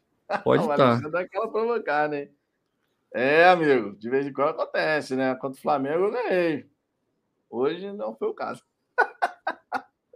O Diego Juan, o que vocês acharam de não ter entrado o Tietchan e o Patrick de Paula, a contratação mais cara do Fogão até hoje? Eu achei estranho. É. Eu é. achei no mínimo estranho. É. Né? Porque é. o Castro escala segundo o desempenho nos treinamentos. Será que os dois não estão treinando bem, então? Eu achei que o Tietchan estava ganhando espaço. Eu também. E aí ele vai. Tudo bem, a gente sabe que o treinador europeu faz isso, que o cara tá tentando achar o time. Mas é, é esquisito, né? o cara joga vários jogos seguidos, não estava jogando mal, assim, horrivelmente, e vai para o banco, assim, cara. O próprio Castro admitiu, assim. É, eu não achei o meio ainda. Eu estou tentando, mas está difícil. A, a palavra que ele usa é difícil. Não está indo, cara. Não está não tá fluindo ali. Ele ainda não encontrou o melhor encaixe. E é preocupante? Claro que é, porque ele teve bastante, teve bastante também, eu estou sendo exagerado, mas ele teve é, um tempo para treinar, porra, muito maior do que o que ele vai ter daqui para frente, vamos colocar assim. E, e não foi, o encaixe não rolou, assim, não tá, não tá vindo. Você me perguntar qual é o, qual é o meio-campo ideal, sinceramente, hoje não sei. Porque o Lucas Fernandes entra e é uma enceradeirazinha, não, não produz nada, nada, só roda a bola, ok. O Oyama está tentando se desdobrar, achei que o Oyama não jogou mal hoje, jogou até bem. É, Primeiro Patrick, tempo, segundo tempo, acho que é, é, é, o Patrick. Hum, é, alguns momentos, mas no geral, muito abaixo, muito abaixo daquilo que a gente esperaria e certamente do que o próprio Botafogo espera do, do PK. Teve aquela questão lá do, de Taipava e tal, pode ter influenciado também, não sei. É, a gente não está lá dentro, eu também não vou ficar conjecturando sobre isso, mas a gente não tem como negar que isso apareceu no, no noticiário, pode ter influenciado de alguma maneira. Isso de fato não é bom para a carreira do PK, independente se houve ou não, se ele estava envolvido diretamente ou não. Só de você estar tá numa matéria dessa pode ter sido até maldosamente colocado ali, mas o fato é que isso não faz bem para a carreira dele, ainda mais com o histórico que ele tem. Talvez isso tenha influenciado. Mas, de novo, não é porque ele custou 33 milhões que ele vai jogar, não se ele não estiver treinando bem, não estiver se comprometendo da maneira como o Castro acha que tem que se comprometer, já está mais do que claro que ele vai ficar mofando no banco mesmo. O que é ruim para todo mundo, para o Castro, para ele para a gente. E para o Botafogo no final. Exato. Luizinho, caiu o rendimento de todos. Não dá para entender. Daniel todo Borges, mundo. Saravia, nem tanto. Segundo volante, nós não temos. Diego Gonçalves, até um, um cadinho do Vitor Sá. Vitor Sá hoje foi bem, mas nos últimos jogos ele realmente estava mal. mal. É verdade. É a questão da oscilação, né? O Castro, inclusive, hoje falou um pouco sobre essa questão das diferenças de nível físico e técnico, né? De, dos jogadores ali, jogadores que já estavam mais para o fim da temporada no futebol. Uma pergunta do TF. Isso uma pergunta do TF, exato. Ele falou um pouco sobre isso, né? Que essas diferenças acabam influenciando, mas ao mesmo tempo até achei interessantíssimo de seguindo uma visão completamente diferente da maioria dos treinadores, o Castro falou que gosta do período em que o time joga um jogo atrás do outro. É. É um discurso diferente, né? Do que a gente e a lógica que ele usa, enfim, você pode não concordar ou pode concordar, não sei, mas é uma lógica que você consegue ver um mínimo de, de embasamento. Ele fala: os times que ganham os campeonatos, Champions League, e ganham os campeonatos nacionais, invariavelmente são os times que jogam mais. Porque é uma questão óbvia, né? Esse cara está avançando, ele está fazendo novos jogos. Então, esse cara está jogando muito mais do que os outros. Ele, ele gosta, ele fala que aumenta o nível de competição do time e dentro do time também. É, vamos aguardar, cara. Ele cita que no, no Shakhtar era assim, ele gostava, que ele não vê nenhum problema em jogar quarta e domingo. Vamos lá, vamos, vamos para dentro e vamos ver se de fato o discurso dele vai estar alinhado com, com a realidade. É, até aqui, a semana cheia não se mostrou tão preponderante para esse time. De repente, jogando um atrás do outro, melhora, né? É, eu agora estou curioso, sinceramente. Curiosíssimo. Eu não, eu, eu, assim como eu não você, esperava isso, não, cara. Eu não esperava ele falar isso, não, porque. Eu também não. É, é quase que foi o que você falou, é quase que uma contramão do que a gente escuta de todo e qualquer técnico. A vida inteira, né? Qualquer... A vida inteira. Porque todo e qualquer técnico ele vira e fala: ah, porra, aqui no Brasil, esse calendário, a gente não tem tempo para treinar, como é que eu vou acertar o time? E a, e a imprensa repercute isso, a gente já falou isso em algum momento também. Aí vem um cara na contramão direto. Por isso que dá ainda mais força porque a gente tem falado. O que o Castro diz, ele, ele, eu tenho certeza que ele não encara como muleta e como desculpa, e a gente não deve encarar. Porque o cara que vai na contramão nesse sentido, não é um cara que vai ficar dando desculpa uma atrás da outra. Se ele está falando que de fato é, alguma coisa atrapalha ou não está encaixando, é porque atrapalha e não está encaixando. E isso não é passar pano, não. É reconhecer o cara está lá dentro, ele entende. Já ficou mais do que claro que o, o Castro entende muito de futebol. Temos aqui o Roberto Silva. eu critico com consciência e avaliando o time. Vejo, tem jogadores ali que não dá. Cara, o Diego Gonçalves não cria uma jogada ofensiva de gol. Hoje o Diego Gonçalves estava pedindo para estar tá mal Ruim. no jogo, estava fazendo eco. Ruim. Ruim. Temos aqui o superchat do Leonardo Castelo Branco, que é membro do canal, inclusive. Tá sempre Hoje nada deu certo. O time tá, até apresentou uma melhora na parte tática, só que falhamos em prosseguimento de jogadas, principalmente no lado do, do Diego Gonçalves. Sempre que pegava na bola, atrasava as jogadas. O Diego Gonçalves hoje, cara. Por isso que quando. Aí eu aponto um erro aqui que, sinceramente, é um eu claro na minha visão do Luiz Castro. Quando ele vai substituir alguém e eu vejo que ele estava tirando o chá, eu falei, pô, peraí, cara. É, não.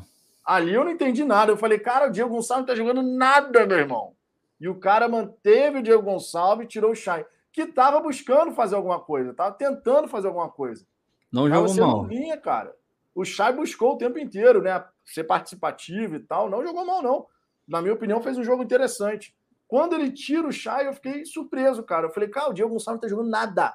Na minha opinião, foi um erro de leitura do, do Castro. O que, que ele quis? É, tirando também. o Chay, eu não entendi ali. O que, que ele quis tirando o Chay e mantendo o Diego Gonçalves, que não é. estava jogando absolutamente nada. Ele foi mal, ele foi mal. E, e, tem outra também, né? O Chay vem de jogos muito ruins. No jogo que ele tá bem, você vai e tira o cara. É, tem né, ah, componente de confiança. É, não sei se é a melhor solução, assim. De repente ele poderia não estar tá jogando o máximo que você acha que ele jogaria ou que você gostaria que ele estivesse jogando naquele momento. Mas é, não faz o menor sentido você manter uma peça que está se esforçando, funcionando, conseguindo uma jogada ou outra e deixar o Diego que não estava acertando nada. O Diego ele está vivendo nesse time do Castro, daquele jogo contra o Corinthians, que ele entrou e jogou direitinho. Ele está vivendo daquilo ali, irmão, porque depois. e não só isso, né, cara? Ele está vivendo do fato de você não ter também. O ah, Sal disponível, por exemplo. Mas mais ou menos, porque tinha, não tinha o Sal, mas tinha o Vinícius. E mas o Vinícius, Vinícius, também não foi para o jogo hoje. Não, eu sei, não. Hoje eu já falei, foi o que eu falei. Caiu no colo, né? Caiu hoje, não, colo, hoje né? não tinha como, não tinha escapatória. Era isso, pronto, acabou. Durante o jogo, não, podia ter trocado. Agora, o Diego, ele estava sendo titular mesmo com a opção do Vinícius no banco. E eu já falei isso aqui. É, aí vão para os caras que estão falando para que eu passo pano, que o Vitor passa pano, isso já foi falado nessa live aqui. O Castro ele está botando muito jogador fora de posição, sendo que no banco tem jogador que está entrando da posição e que está dando conta do recado. O Hugo foi citado nominalmente aqui. E o Vinícius também. Podem entrar como titulares no próximo jogo e não jogarem nada. Mas estão entrando bem e são da posição. Você deixa o time menos torto. E esse time está muito torto. Isso já foi falado aqui várias vezes. Talvez o quem acusa a gente de passador de pano não estivesse na live nesse momento, mas aqui eu digo para vocês que já foi dito. Não, e é importante pontuar, né? Porque quando você tem um jogador da posição, fica mais fácil Pô, muito o cara mais. se adaptar ali. Tiago Fayad, boa noite. Vitão e Ricardo, não pude ver o boa jogo, noite. mas olhando os números pós-jogo, vi que o Botafogo praticamente dominou a partida. O que houve? Arame, liso. Duas palavras resume. Barrocado. Teve o controle, é. Barrocado. Controle do jogo, mas, meu irmão, controle do jogo sem agredir. O Muralha só foi fazer uma grande defesa aos 43 e 50 do segundo tempo. Inadmissível então, isso. Inadmissível, né?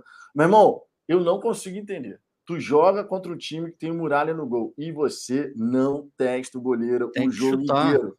Tem que chutar. Irmão, chuta. Faz o cara fazer uma defesa, faz uma cagada qualquer. Contra o Fluminense, se eu não me engano, o Almanac estava falando que o Ganso deu um peteleco e o Muralha aceitou. Tipo assim, meu irmão, era o Muralha no gol, com todo respeito. Não, e, e pô, o Erisson chuta cara. bem, o Piazon que entrou chuta bem também, o Diego chuta bem, e nenhum deles tentou. A, a bola que o Erisson tentou chutar de fora, quase fez o gol. Exatamente, exatamente. Daniel Gronk, Chay, Fernandes e Piazon são os jogadores que tinham que dar o último passe ou o penúltimo e não estão conseguindo. O Chay hoje deu uma enfiada de bola no primeiro tempo, meu amigo. Aquela no meio, assim, aquela. Porra, enfiada de bola foi, sensacional. Foi que inclusive mesmo. quase saiu o gol. O foi Vitor Sá cruza, o Erisson chutou muito bem, mas o zagueiro. Não, o zagueiro chegou junto, né? Ah. né? Esse é um ponto aqui que vale a gente destacar, que Bolaço, foi uma grande jogada. JC voltando a ser membro aqui do canal. Tamo junto, JC. Muito obrigado pela moral, como de costume, inclusive. Né? O JC sempre presente aqui. Deixa eu ver aqui, ó. Tem um comentário aqui que eu faço questão de trazer, cara, porque eu, hum. sinceramente, quando eu vejo esse tipo de comentário, me dá até coceira, meu irmão. Gabriel Silva falou isso daí e também tivemos um outro aqui que falou a mesma, mais ou menos a mesma linha. Hum. É, o Wendel Cordeiro. Não hum. vou para o estádio porque a meta do time é se manter na Série A. Quando a meta for para ser campeão, aí eu irei. Eu só tenho uma frase para falar. Com perdão da palavra, gente. Que merda, hein? Ah, cara. Porra, meu irmão. Você só quer ir, você só quer ir no, jogo, no estádio apoiar o Botafogo nessas circunstâncias. Pô, aí tá vacilando, amigo. Tá vacilando. Não. Tem que estar tá lá, amigo. Tem que estar tá lá, cara. Ah, não, não vou. Cacete, ó. Sócio torcedor tá indo até de graça, amigo. Tá indo até de graça. Porque o Botafogo quer a torcida no estádio. Tá vacilando, cara. Essa de ficar só vou no estádio nessa circunstância, a hora de ir ao estádio é agora, amigo. Não é depois, não, é agora. Pô, aí é brincadeira, né? Ricardo, peça por gentileza seu comentário sobre isso daqui. Cara, vocês devem estar acompanhando que inflação está subindo em todo lugar, né? Nos Estados Unidos não é diferente. Dito isso, o preço dos alimentos subiu bastante. E aqui dizem que eu posso tomar água da, da torneira, mas eu prefiro comprar água mineral porque né, é bom evitar. E o preço da água mineral também subiu. Se eu for gastar a minha saliva para comentar isso, eu vou ter que beber mais água. Então eu vou ter que gastar mais dinheiro. Prefiro não comentar. Vou pera ficar aí, por aqui. Peraí, peraí. Meteu essa aí, cara. Não dá, cara. Não dá. É, assim, na moral, eu não estou dizendo que se você falar isso nos outros canais, os outros canais vão te apoiar, porque eu tenho certeza que não vão. Mas se tem um canal que, que você não pode colocar isso no chat e achar que vai passar tudo bem, é esse aqui. Pô, não, não, não dá, né, cara? Não dá. Não dá, né? Pô, meteu essa. João Paulo, na boa fase, precisa ir, não. É mais ou menos isso, né, é pô? tipo isso. É, meu irmão, tem que ir agora ao estádio, né? Ficar nessa de, ah, só vou e tal, não sei o quê. Não, aí não. Agora, minha gente, vamos lá. O Botafogo, né? tivemos ali, estatisticamente falando, por isso que a gente nunca pode analisar uma partida só olhando os números frios, né? Estatisticamente falando, o Botafogo finalizou mais do que o Curitiba, teve mais posse de bola que o Curitiba, foi 70% de posse de bola, 72% de posse de bola. E se a gente só olha os números frios, parece que o Botafogo realmente foi um time assim, caralho, ficou em cima do Curitiba. Dominante. Não foi o caso. Controlar o jogo é uma coisa. Controlar o jogo é uma coisa. O Botafogo controlou o jogo. Mas o Botafogo não soube ir um degrau além, que é eu estou controlando o jogo e agora eu estou realmente gerando situações de perigo contra o meu adversário. Em momento algum, exceto no primeiro tempo, nessa enfiada de bola do Chay para o Vitor Sá, que estava ainda pela direita, ele cruza o Eriston, quase fez o gol. O zagueiro do Curitiba teve uma recuperação sensacional. Agora, no segundo tempo, somente aos 43 e 50 da segunda etapa. E é muito pouco. é muito Curitiba, pouco. O Curitiba né? foi muito mais perigoso do que o Botafogo, chegando menos, tendo menos a bola, botou bola no travessão, fez o gol. O Botafogo passou nem perde isso. Exatamente. Não. E tem outra, né? Bola aérea no Botafogo Opa, tá voltando a ser um nossa. Deus nos acuda, amigo. Meu tu Deus. Tu não pode deixar o Léo Gamalho que é o principal homem-gol dos caras, né? O homem-gol dos caras. Ele, ele, o Léo Gamalho, em duas, três oportunidades, ele subiu soberano numa jogada. Pois é. Para cabecear. O Gatito, inclusive, fez aquela defesaça ali. Verdade. Né, no segundo tempo. Meu irmão, não tem condição. Não tem condição. Não dá. Tá? O Luizinho aqui, normalmente, ele fala do Carly. O Luizinho gosta muito do Carly. Eu gosto muito do Carly. Eu o amo Ricardo gosta muito do Carly. O único ponto é que não adianta a gente ficar falando sobre o Carly se ele não está em condições de jogo. Não. não. adianta, ah, porque o Carly, quando se o Carly estivesse no time, para o Carly estar tá no time, primeiro ele tem que estar tá em condições físicas. Infelizmente, não é o caso. Infelizmente, o Carly, ele é um cara sensacional, todo mundo sabe disso. Mas, infelizmente, não vimos o Carly, não estamos vendo o Carly na condição física adequada para poder chegar e ser uma alternativa. Só para vocês terem uma ideia, e isso até me surpreende, negativamente, infelizmente. O Klaus, que vivia machucado, está disponível. E o Carne não. Alguma coisa está acontecendo com o nosso xerife, né? Cara, o pior é que uma hora ele vai jogar. Isso é o pior. O Klaus, uma hora, vai acabar jogando. Não tem vai. nem dúvida em relação a isso. Vai jogar. E assim, eu não, eu não tô me recordando agora o que que o Carly tem. Você tá lembrando? Eu tô, eu tô não, o Carly tinha voltado aí depois já não está mais disponível.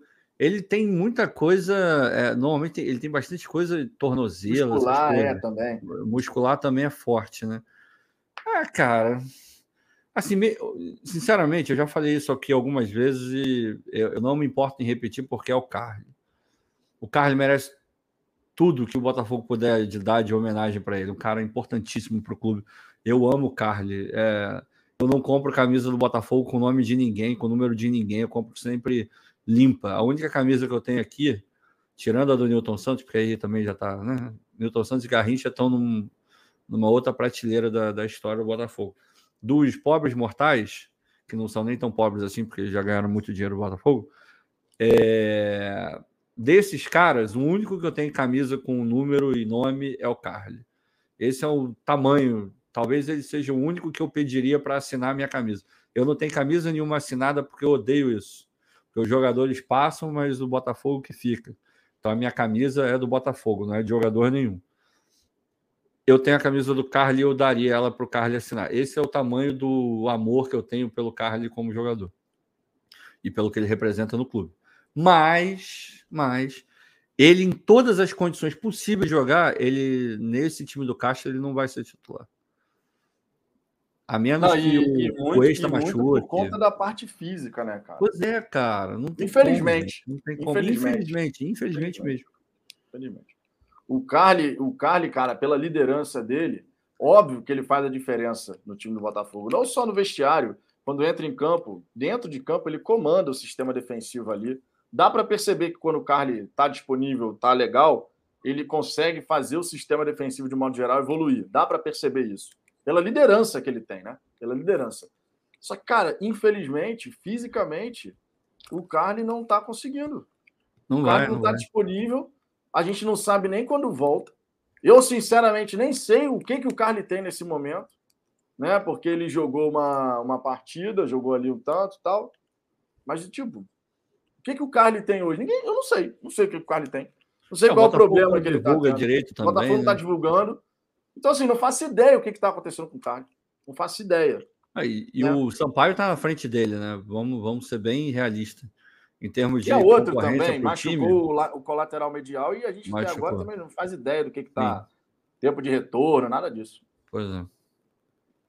Alex Carvalho, na real, estamos andando dentro do planejado. Muito me tranquiliza perceber que o Castro sabe o que faz. Vai passar a fase do arame liso, tenho certeza o Alex aqui confiante no desenvolvimento do trabalho.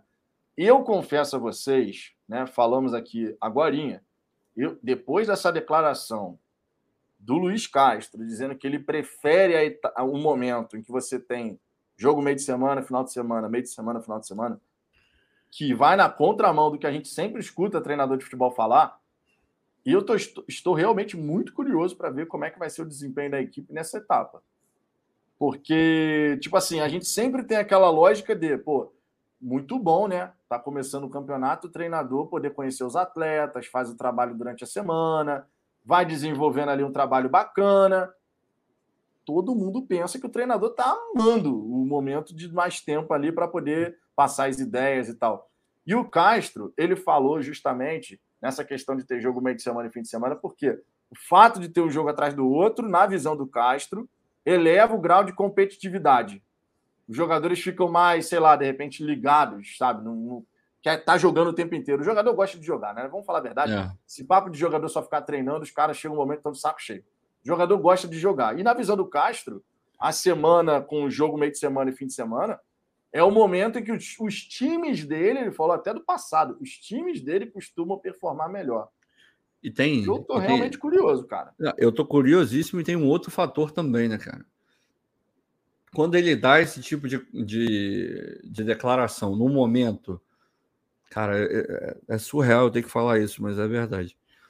Que o trabalho dele está sendo questionado, é, que é um absurdo para mim nesse momento. Questionado no sentido de não presta, não questionado no sentido de, pô, tá errado, tem que melhorar. Isso tem que questionar mesmo quando ele dá esse tipo de declaração nesse momento, nesse contexto, ele coloca ainda mais pressão no trabalho dele. Porque ele está me dando o argumento Verdade. de virar e daqui a três, quatro, cinco rodadas, que ele estiver jogando direito, o time não estiver jogando bem, e falar, pô, mas tu não falou que ia melhorar o time? Você não falou que prefere desse jeito? E o time não, não, não melhora? Irmão, ele está botando mais pressão no trabalho dele, cara. Mais pressão. Isso é verdade. Isso aí é muito verdade. A partir do momento que ele dá uma declaração dessa, Fica todo mundo agora naquela expectativa, amigo. Quando começar um jogo atrás do outro, então, esse time vai começar a jogar pra cacete. Vai melhorar, né? Vai é. melhorar. Eu, agora, eu, por exemplo, agora estou nessa expectativa. Também, também. Eu agora estou nessa expectativa. Com... Na partir da próxima semana, a gente joga segunda, joga quinta, joga final de semana.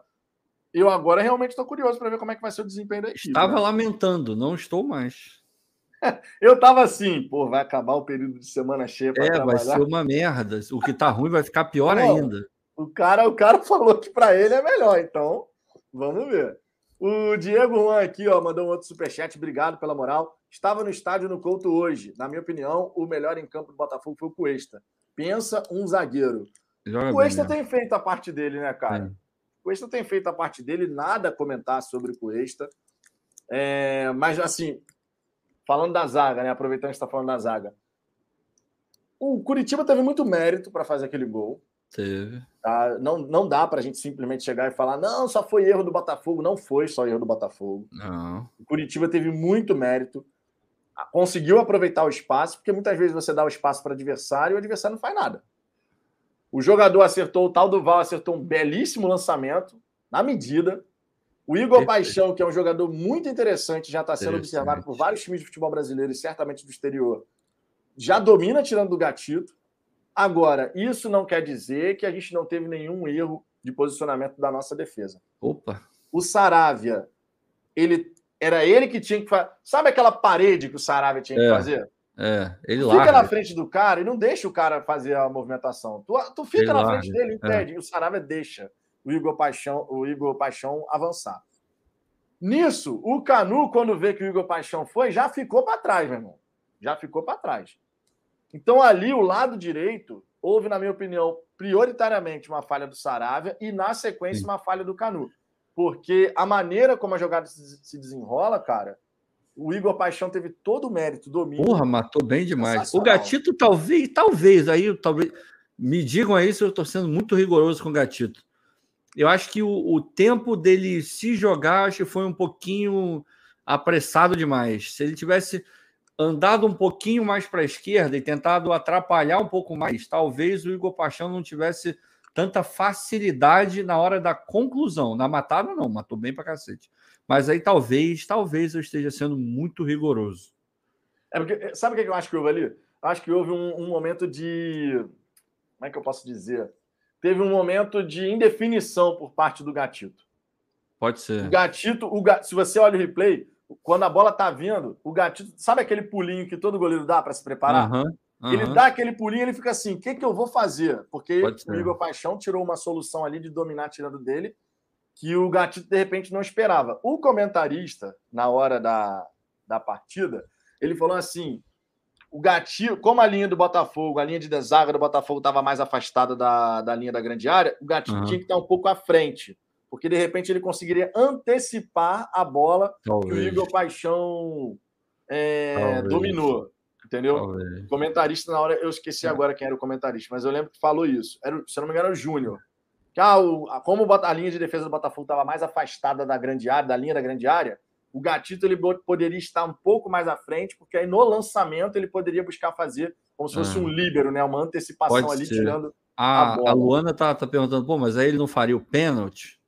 Não, na verdade, eu não estava eu não nem dizendo isso que o comentarista falou dele antecipar, não. Estava dizendo para ele dar um passo para o lado. Não, não, ele não era atacar a bola, não. Talvez, sabe aquela coisa que o. Deixa eu, deixa eu tentar dar um exemplo. Hoje teve o jogo do Flamengo e Fluminense. Tem uma bola que o, que o Hugo pega, que ele vai dando uma atrasada, e o, acho que era o cano que estava na bola ele vai levando, vai levando, e, e, ele tem, ele é meio que obrigado a dar mais um passo, porque o Hugo ainda está fechando ele. E ele não consegue. O Hugo vai, coloca a mão assim, parecia o, é, o, elástico do, do Quarteto Fantástico. Ele consegue pegar é, a bola bizarramente. Eu acho, aí é uma impressão minha, que ele poderia ter ido um pouco mais para o lado, acompanhado um pouco mais e não se jogado de primeira como ele fez. Mas aí é só um achismo, eu não sou goleiro, eu não sou nada, não, não jogo bola no nível deles. Mas o, o Diego está falando que o Gatito foi perfeito no lance, então, é, enfim, é só uma opinião minha. Não, normal. É e matou bem pra cacete. O, o cara, Igor Paixão teve muito mérito ali naquele Porra, muita coisa. Diego Basílio aqui dizendo: nenhum goleiro tem culpa quando o atacante chega na cara dele. Concordo. O Diego tem um ponto aqui, né? Se o atacante chegou na cara do goleiro, se o goleiro pega, é um milagre. Se não pega, paciência, mérito do atacante. Depende também. Paixão... Depende. Tem, tem bola que o goleiro tem que sair, não sai e dá, dá campo pro cara chegar. Mas, é, tem, tem dessa também. Tem dessa também. Agora, vamos lá. Nesse lance específico, Eu, sinceramente, vi ali o Saravia desgarrando do, do Igor Paixão. Então, eu divido a responsabilidade entre Saravia e Canu. Eu não aponto a responsabilidade só para o Canu, não. Eu estou dividindo a responsabilidade não, porque é. o Igor Paixão ele vem pelo lado do Saravia. Ele passa na frente do Saravia. E o Saravia, por exemplo, poderia ter feito aquela parede. Irmão, faz a parede, fica na frente do cara e não deixa o cara passar. Pode ser. Entendeu? Pode Mas ser. não foi o que aconteceu. O Igor Paixão passa, aí quando o Canu vê também já foi. Na minha opinião, é responsabilidade dividida. Pode ser. Pode Galera ser. do chat, o que, que vocês acham aí em relação a esse lance? Posso só é, é trazer é uma paradinha? Uma coisa claro. pra, que é, é para mim, ela, ela é ilustrativa do que a gente está vivendo hoje. O Fernando Menudo ele discorda de mim. Até aí, problema nenhum. Mas a forma como discorda, o conteúdo. Não viaja, Ricardo. O Gatito agarrou muito. Quando é que eu falei que o Gatito foi mal no jogo? Quando é que foi dito aqui que ele agarrou mal? Quando é que eu falei que ele falhou? Eu não falei nada disso. Eu falei, talvez, quem sabe, com a minha visão de não goleiro, não jogador, de entendedor de rigorosamente bosta nenhuma, ele poderia ter andado um pouquinho mais para o lado, tentado minimamente fechar um pouco mais o ângulo, talvez tivesse atrapalhado a conclusão, não o, a matada da bola, que já tinha sido feita e foi brilhantemente feita. Então, eu não falei que o Gatito agarrou mal, cara, no jogo. Não falei isso em momento nenhum. Agarrou pra cacete. Salvou a gente, inclusive. É, ele vem agarrando bem, tá aumentando o nível dele. Tá agarrando muito bem de novo, o que é o esperado do Gatito, que para mim é top, sei lá, 5 de goleiro no, no, na, na Série A hoje. É, e fisicamente bem, confiante como ele tá agora, porra, agarra pra cacete.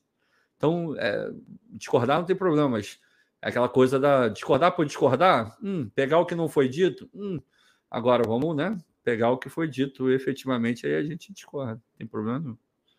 Temos aqui o superchat do Rafael Linhares. Eu faria uma dupla na direita com Dani Borges e Saravia de extremo. É notório que o Vitor Sá rende muito mais pela esquerda.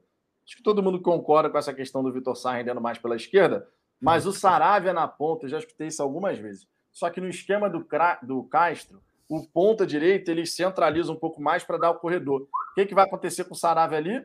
Ele vai cair por dentro e a ideia dele na ponta vai por água abaixo.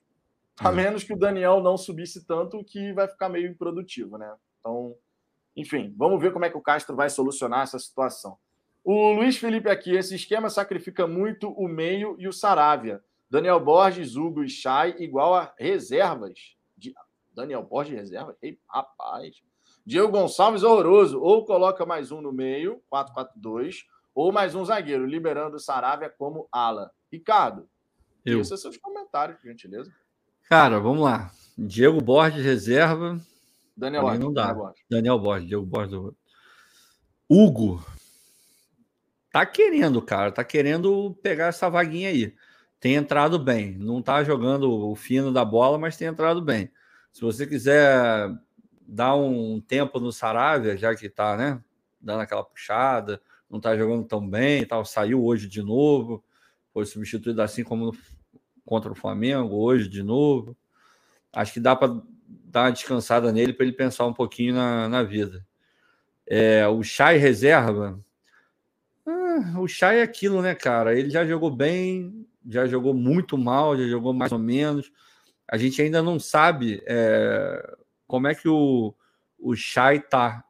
Por isso que eu fiquei chateado do Shai não ter terminado o jogo hoje. Porque pô, foi um jogo onde ele claramente estava ganhando confiança. Ele claramente parecia que ele estava entendendo um pouco melhor o que ele tinha que fazer no campo, sabe? Era um jogo para deixar ele, quem sabe, no próximo jogo, deixar ele de titular e ele, porra, jogar bem. Que é o que está faltando, eu acho, para ele. Jogar bem e ele virar e falar, pô, essa partida eu entendi o que o Castro está querendo e para o Castro entender também, pô, o Chay, hoje ele entendeu. Então eu, eu não tiraria o Chay, eu não acho que. Nesse momento, não. Se você me perguntasse há duas, três rodadas atrás, eu falaria para você. O Chay tem que estar na reserva mesmo, mas nesse momento não. O, o, o Gonçalves, cara, já tá pedindo banco já tem um tempo já. Já. Cara, o Gonçalves está lembrando naquela Fraco. Série B, quando ele estava fora do time, ele volta mal pra cacete. É. Tá, tá né? ruim. E ele demora a engrenar e todo mundo, caralho, o Gonçalves não tá dando, não tá dando, não tá dando. E tipo assim, ele continuou durante um período indo mal, depois ele entrou no ritmo e foi. É. A única esperança que eu tenho do Diego Gonçalves passar a apresentar alguma coisa é se repetir o que aconteceu no ano passado. Porque ele hum. começa mal, fora de ritmo, depois ele entra e começa a ir bem. Foi assim no ano passado. O próprio Daniel Borges também, né? Foi assim. Também foi. Carioca também começou mal. É, começou mal e depois cresceu. Cara, é, é tem, tem, jogador que precisa muito de sequência, mas tem jogador é. que, que se adapta mais saindo do, do banco também. De repente é a do, do Diego. Como titular, talvez seja um pouco pesado para ele hoje. E ainda mais num time mais desencaixado, isso também pesa, né? O Gonçalves é banco, cara. Banco. Para mim é banco. E quanto a mudar o esquema, eu, eu sou sempre favorável a você fazer aquilo que, em teoria, é mais adequado no momento. Se não for adequado ficar dando murro em ponta de faca, como ele está fazendo agora, mesmo que ao longo do jogo ele abandone o esquema inicial e jogue de forma diferente, é, talvez de começo ele poderia pensar em algo é, não usual dentro do padrão dele.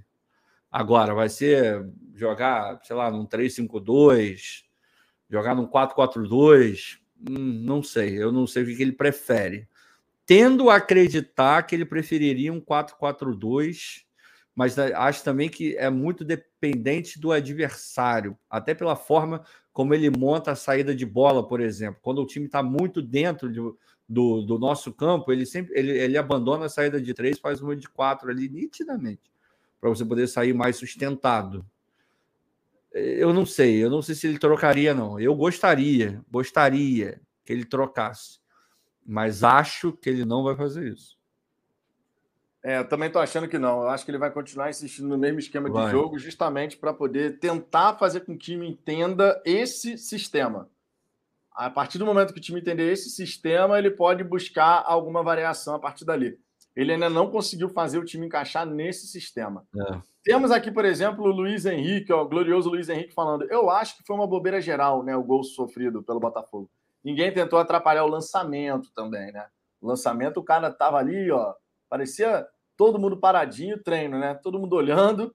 O cara com a bola ali Não, de boa, ruim, é. tranquilo, ruim, ninguém apertando. Irmão, futebol é regra básica. É.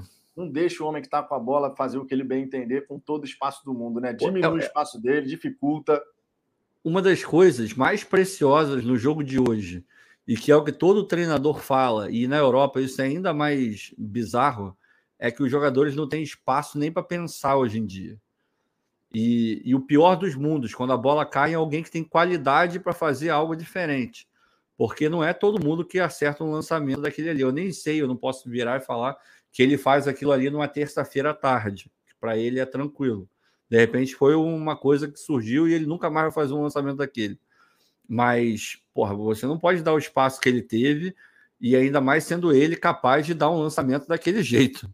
É, já deveria estar mapeadinho que tinha que ter alguém ali, no mínimo, atrapalhando para ele não conseguir ser tão cirúrgico no, no lançamento. Pelo menos isso. Exatamente, no mínimo.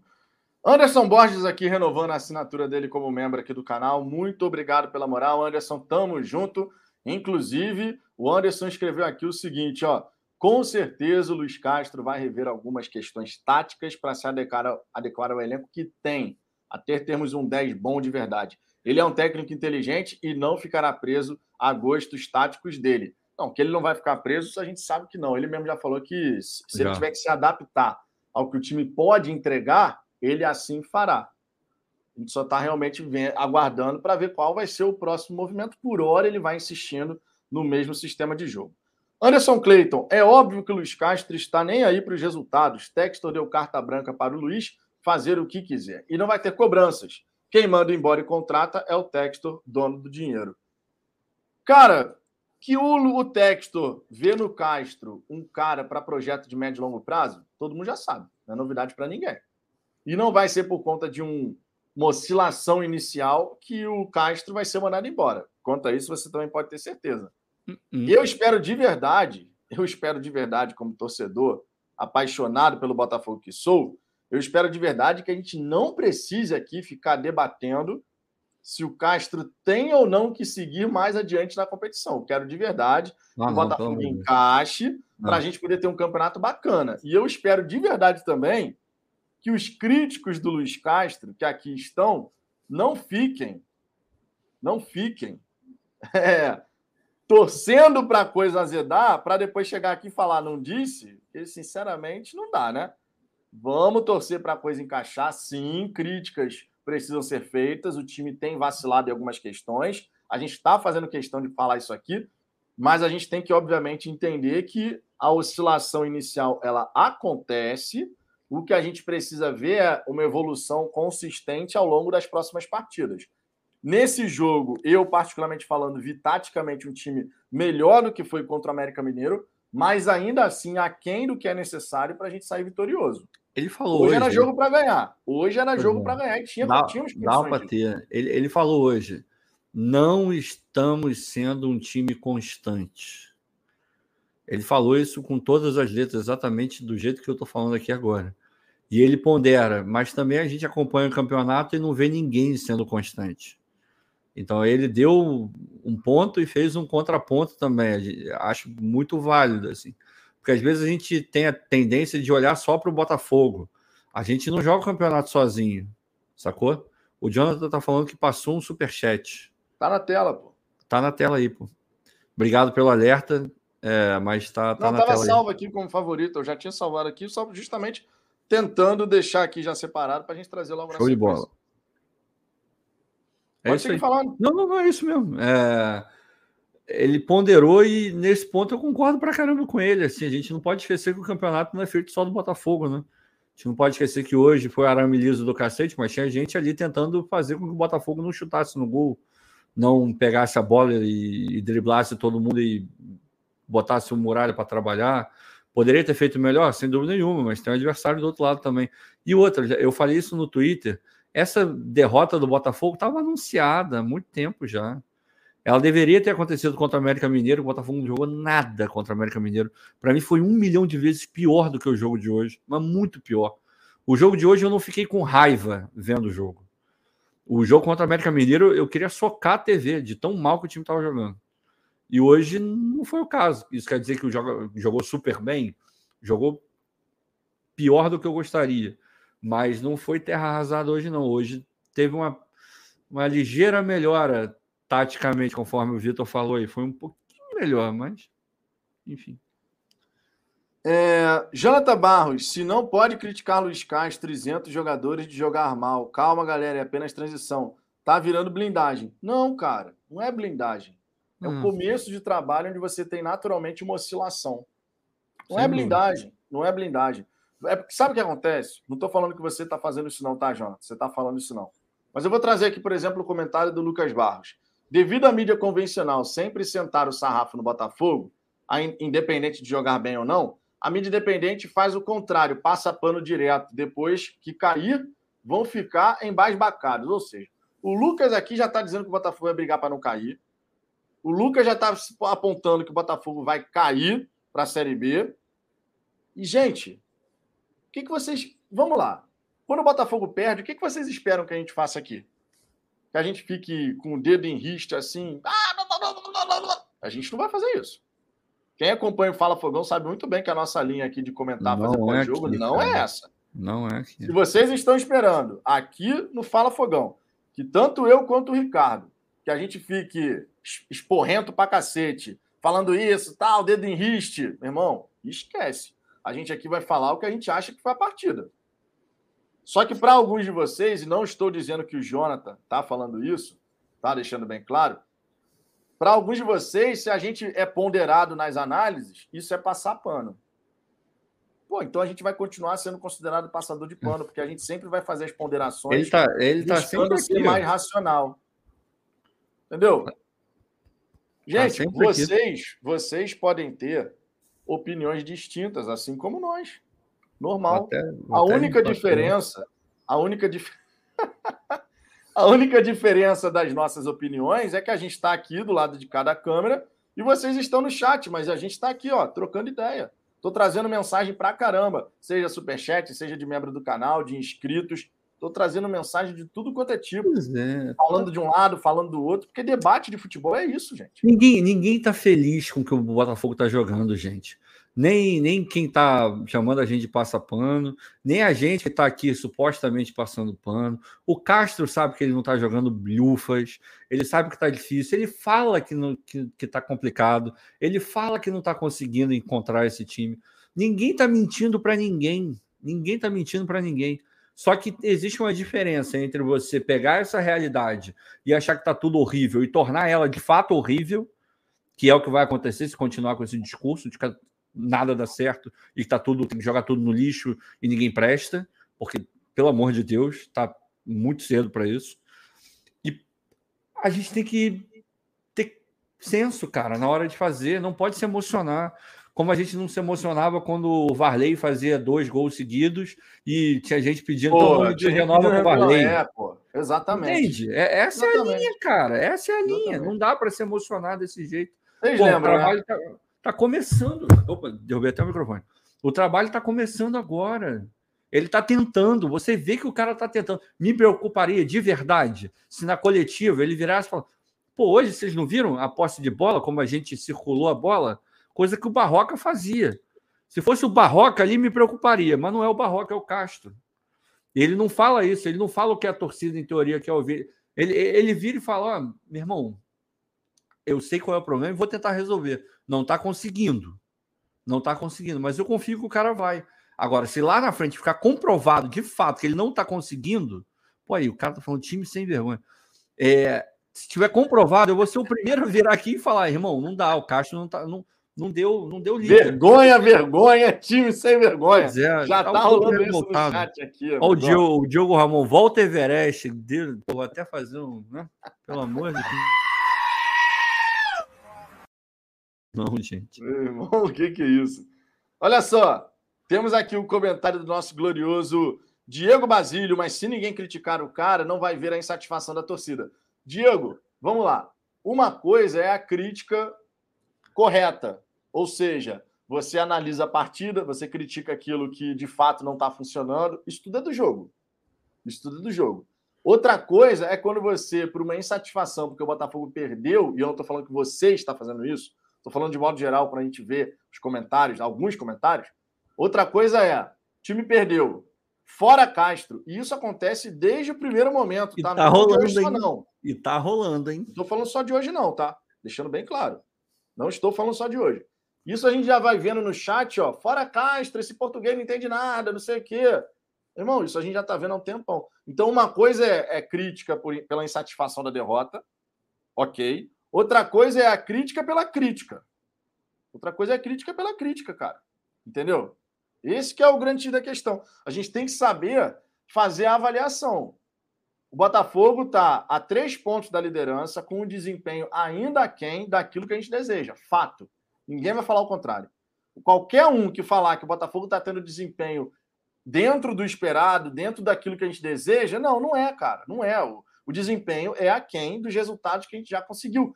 Que bom que a gente conseguiu os resultados. Porque no fim do campeonato, esse Botafogo encaixando, ninguém vai lembrar que no começo o desempenho, não sei o quê. Se o time começar a jogar futebol e no fim do campeonato for para uma Libertadores, pré-Libertadores da vida, a galera vai comemorar o quê? Porra, que bom, voltamos para a competição continental.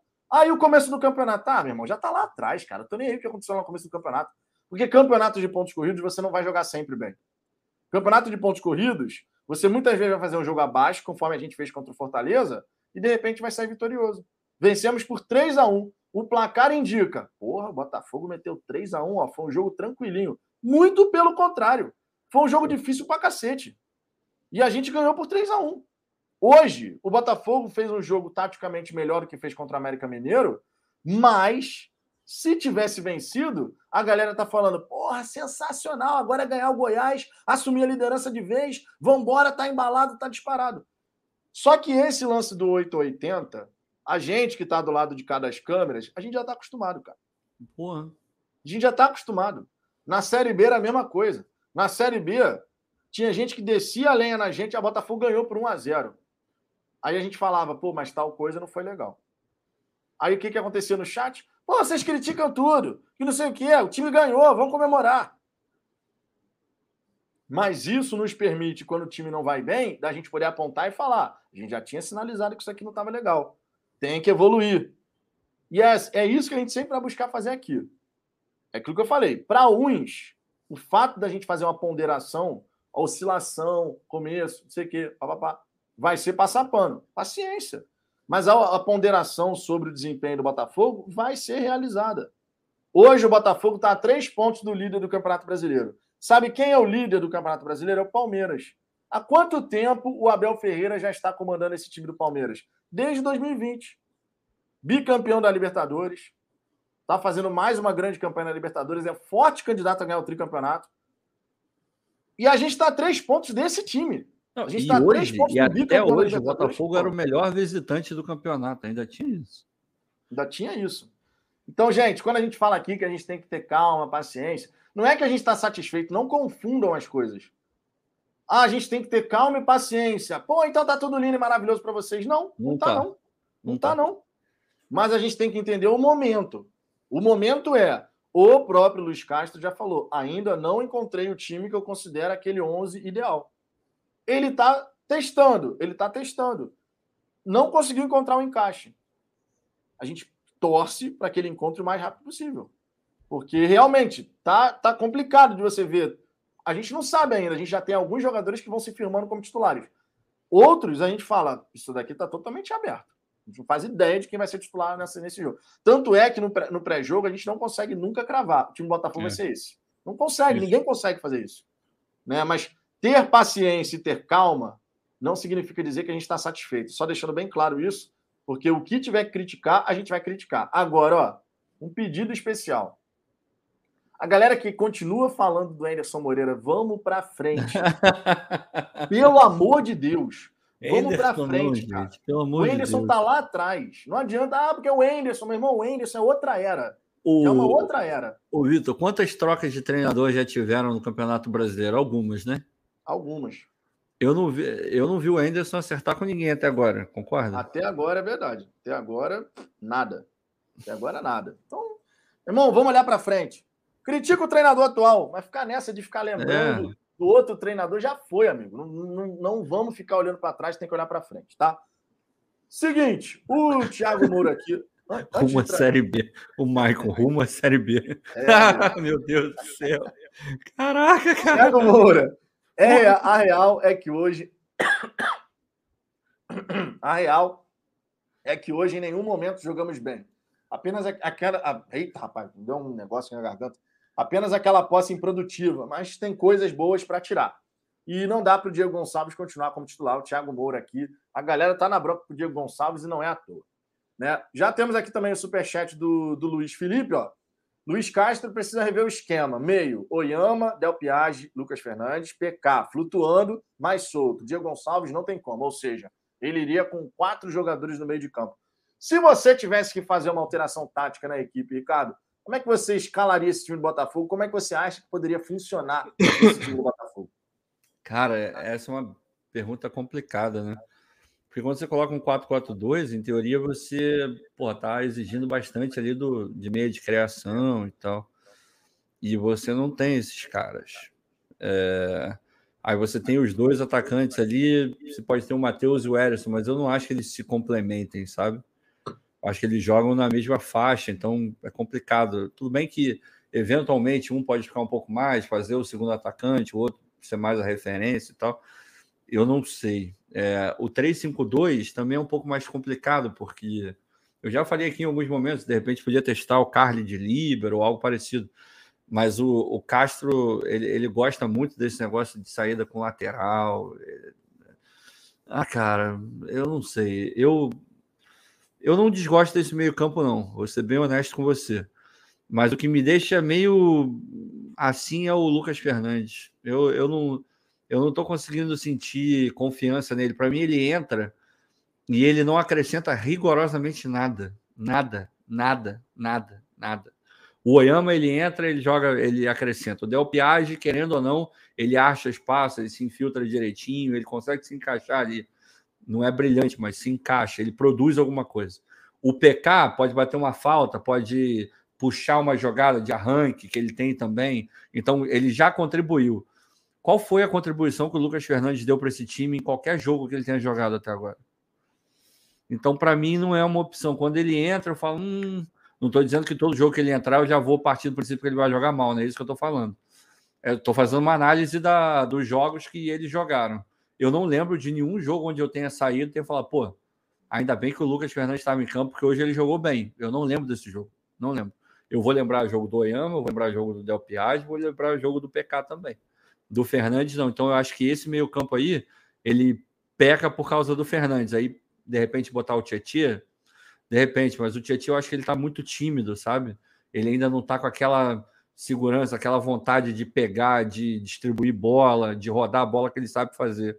Chegar um pouco mais na frente também, que ele tem até uma qualidade para fazer isso. Então, de repente, eu colocaria o, o rapaz aí, o, o Tietchan, no lugar do Fernandes. O Fernandes, até agora, não me convenceu em absolutamente nada. Não quer dizer que no futuro ele não possa, mas até agora não me enche de esperança nenhuma. É, eu tô na expectativa, cara, porque assim, são, são jogadores. A gente não tem ali dentro do, do time o que mais se aproxima de fazer a função do 10 é o Shai. O que mais se aproxima é. né, de jogar ali na, naquela posição. De resto, você vai ter ali um segundo homem de meio de campo, que normalmente ele tem a função da distribuição mesmo, né? O cara Sim. que vai tocar para um lado, vai tocar para o outro, vai fazer essa bola rodar. A gente tá, tá numa sinuca ali em relação a esse meio de campo. O Castro ah, tá, tá rodando, tá, rodando, tá. rodando, realmente... Tá complicado. O elenco ele não tá ele não está bem montado, sabe, em termos de opções e tal, não, não tá legal. A direita está completamente desbalanceada.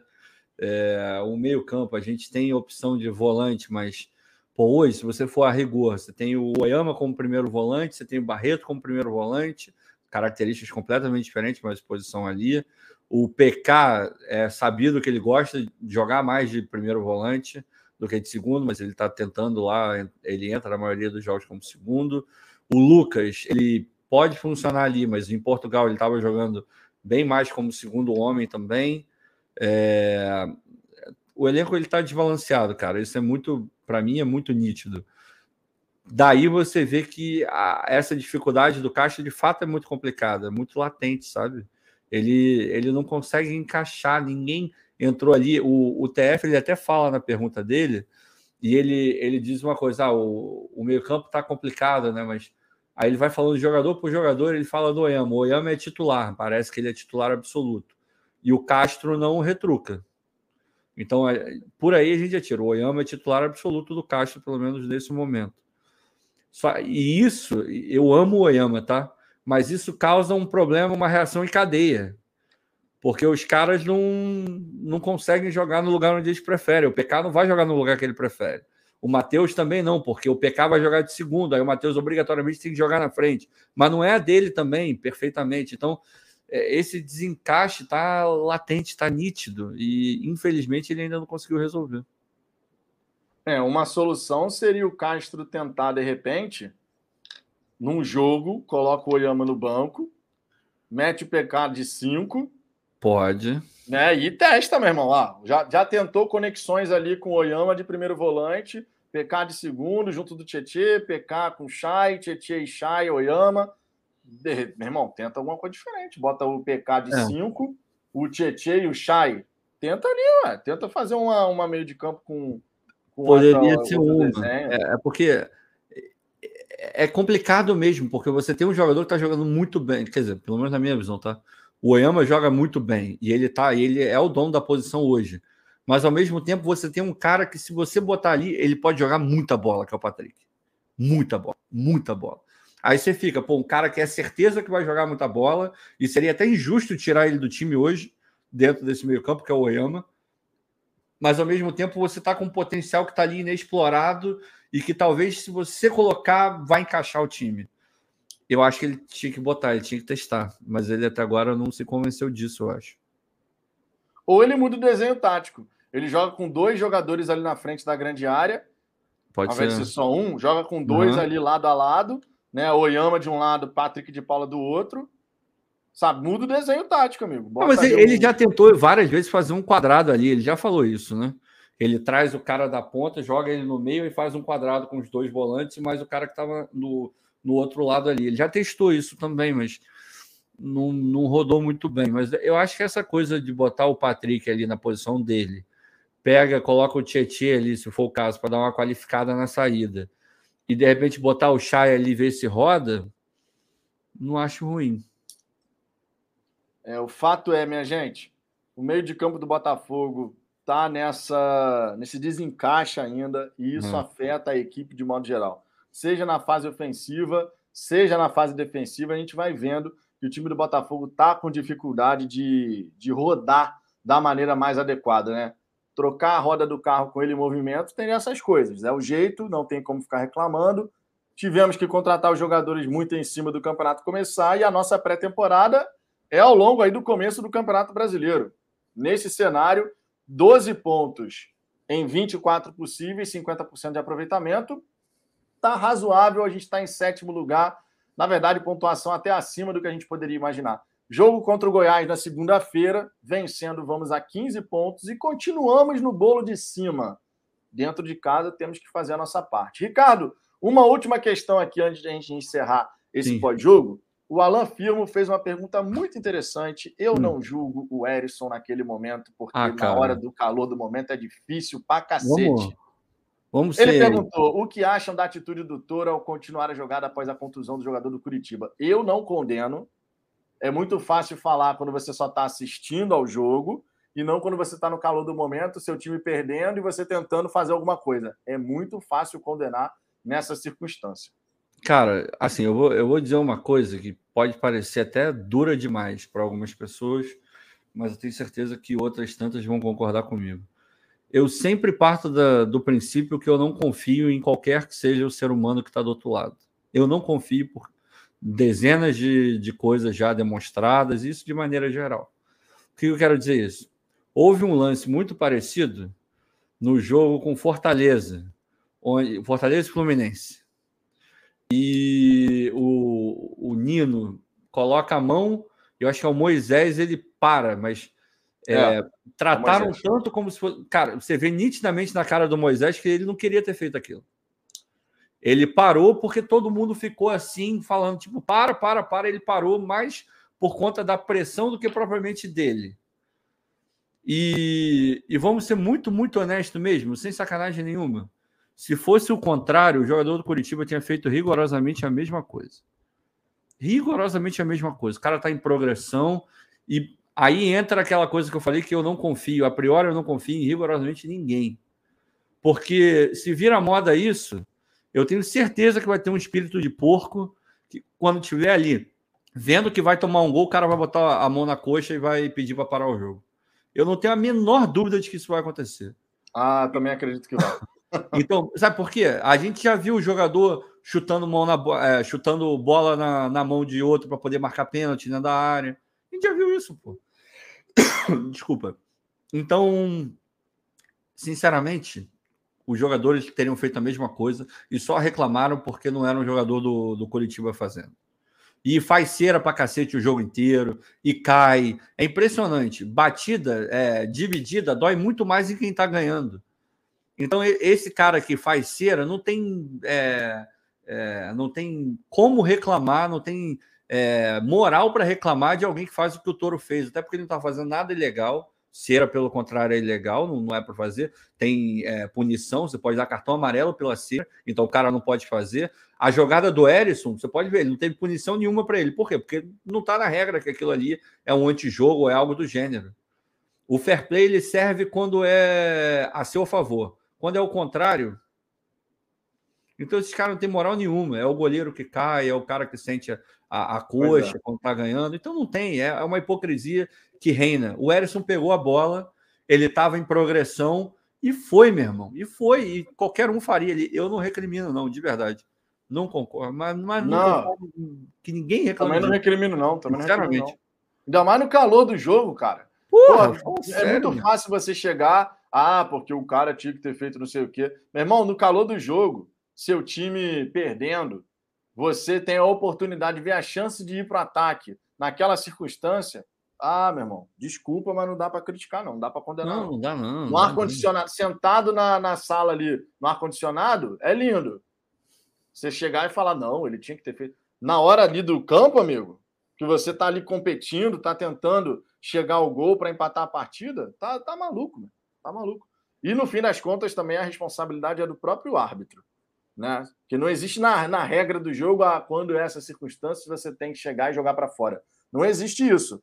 E eu não condeno, sinceramente, eu não condeno. Rapaz, queria só destacar aqui um detalhe. O usuário aqui, Fúria Jovem BFR, irmão, passou a resenha inteira descendo além tudo em todos. Tá certo ele. Rapaz, meu irmão, tá, o pelo, cara tá pelo menos ele é coerente na, na análise. Pelo menos isso. Cacete, meu irmão. Tá doido aqui, ó. Minha gente, não foi o resultado que a gente queria, longe disso. A gente queria uma vitória do Botafogo, logicamente. Essa vitória não veio. Conhecemos a segunda derrota do Glorioso no Campeonato Brasileiro. São três vitórias, três empates, duas derrotas. Estamos na sétima colocação. Vamos enfrentar o Goiás com casa cheia na segunda-feira e precisamos buscar esses três pontos. Temos que fazer um bom jogo contra o Goiás e a gente espera, logicamente, que o Botafogo corresponda, né? Isso que a gente espera para o jogo de segunda-feira. Temos mais essa semana cheia e depois é um jogo atrás do outro, tá? Vamos embora, seguir em frente. Botafogo, obviamente, buscar pontuar três pontos cheios aí para a gente poder conseguir fazer a coisa acontecer. O Anderson Cleiton aqui, Botafogo aí vai ser um a um. Vai tomar um banzinho educativo só pela ousadia. tá maluco, rapaz? Não, que isso? Tomou um banzinho educativo aqui para fechar essa resenha. Pô, o Anderson Cleiton dizendo que vai ser um a um. Banzinho educativo para você. Ricardo, considerações Eu... finais aí? Não, só colocar isso bem claro para vocês. O fato da gente não querer a cabeça de alguém não quer dizer que a gente concorde inteiramente com tudo que aquela pessoa faz.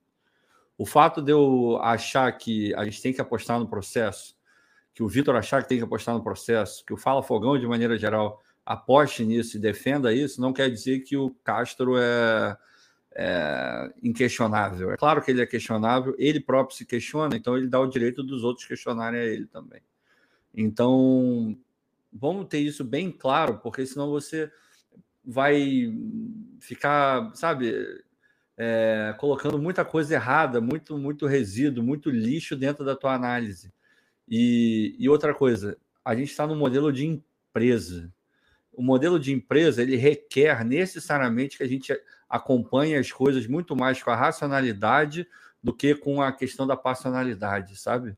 Tudo que a gente ficar muito emocionado demais, tanto para o lado bom quanto para o lado ruim, no, no, modelo de empresa, a gente tende, a, a pessoa que está ali controlando, tende a, a, dar uma caída nessa, nessa coisa tão apaixonada. É, ela é apaixonada na, no final de um jogo, quando você ganha e você faz festa, ali cabe muito.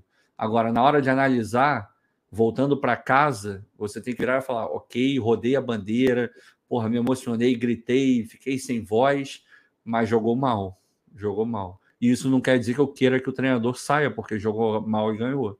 Então a gente tem que saber separar as coisas, porque isso é positivo para a gente, para quem está lá e para o Botafogo também. É o que o Vitor fala toda hora. Eu não quero, eu quero ser feliz, sabe?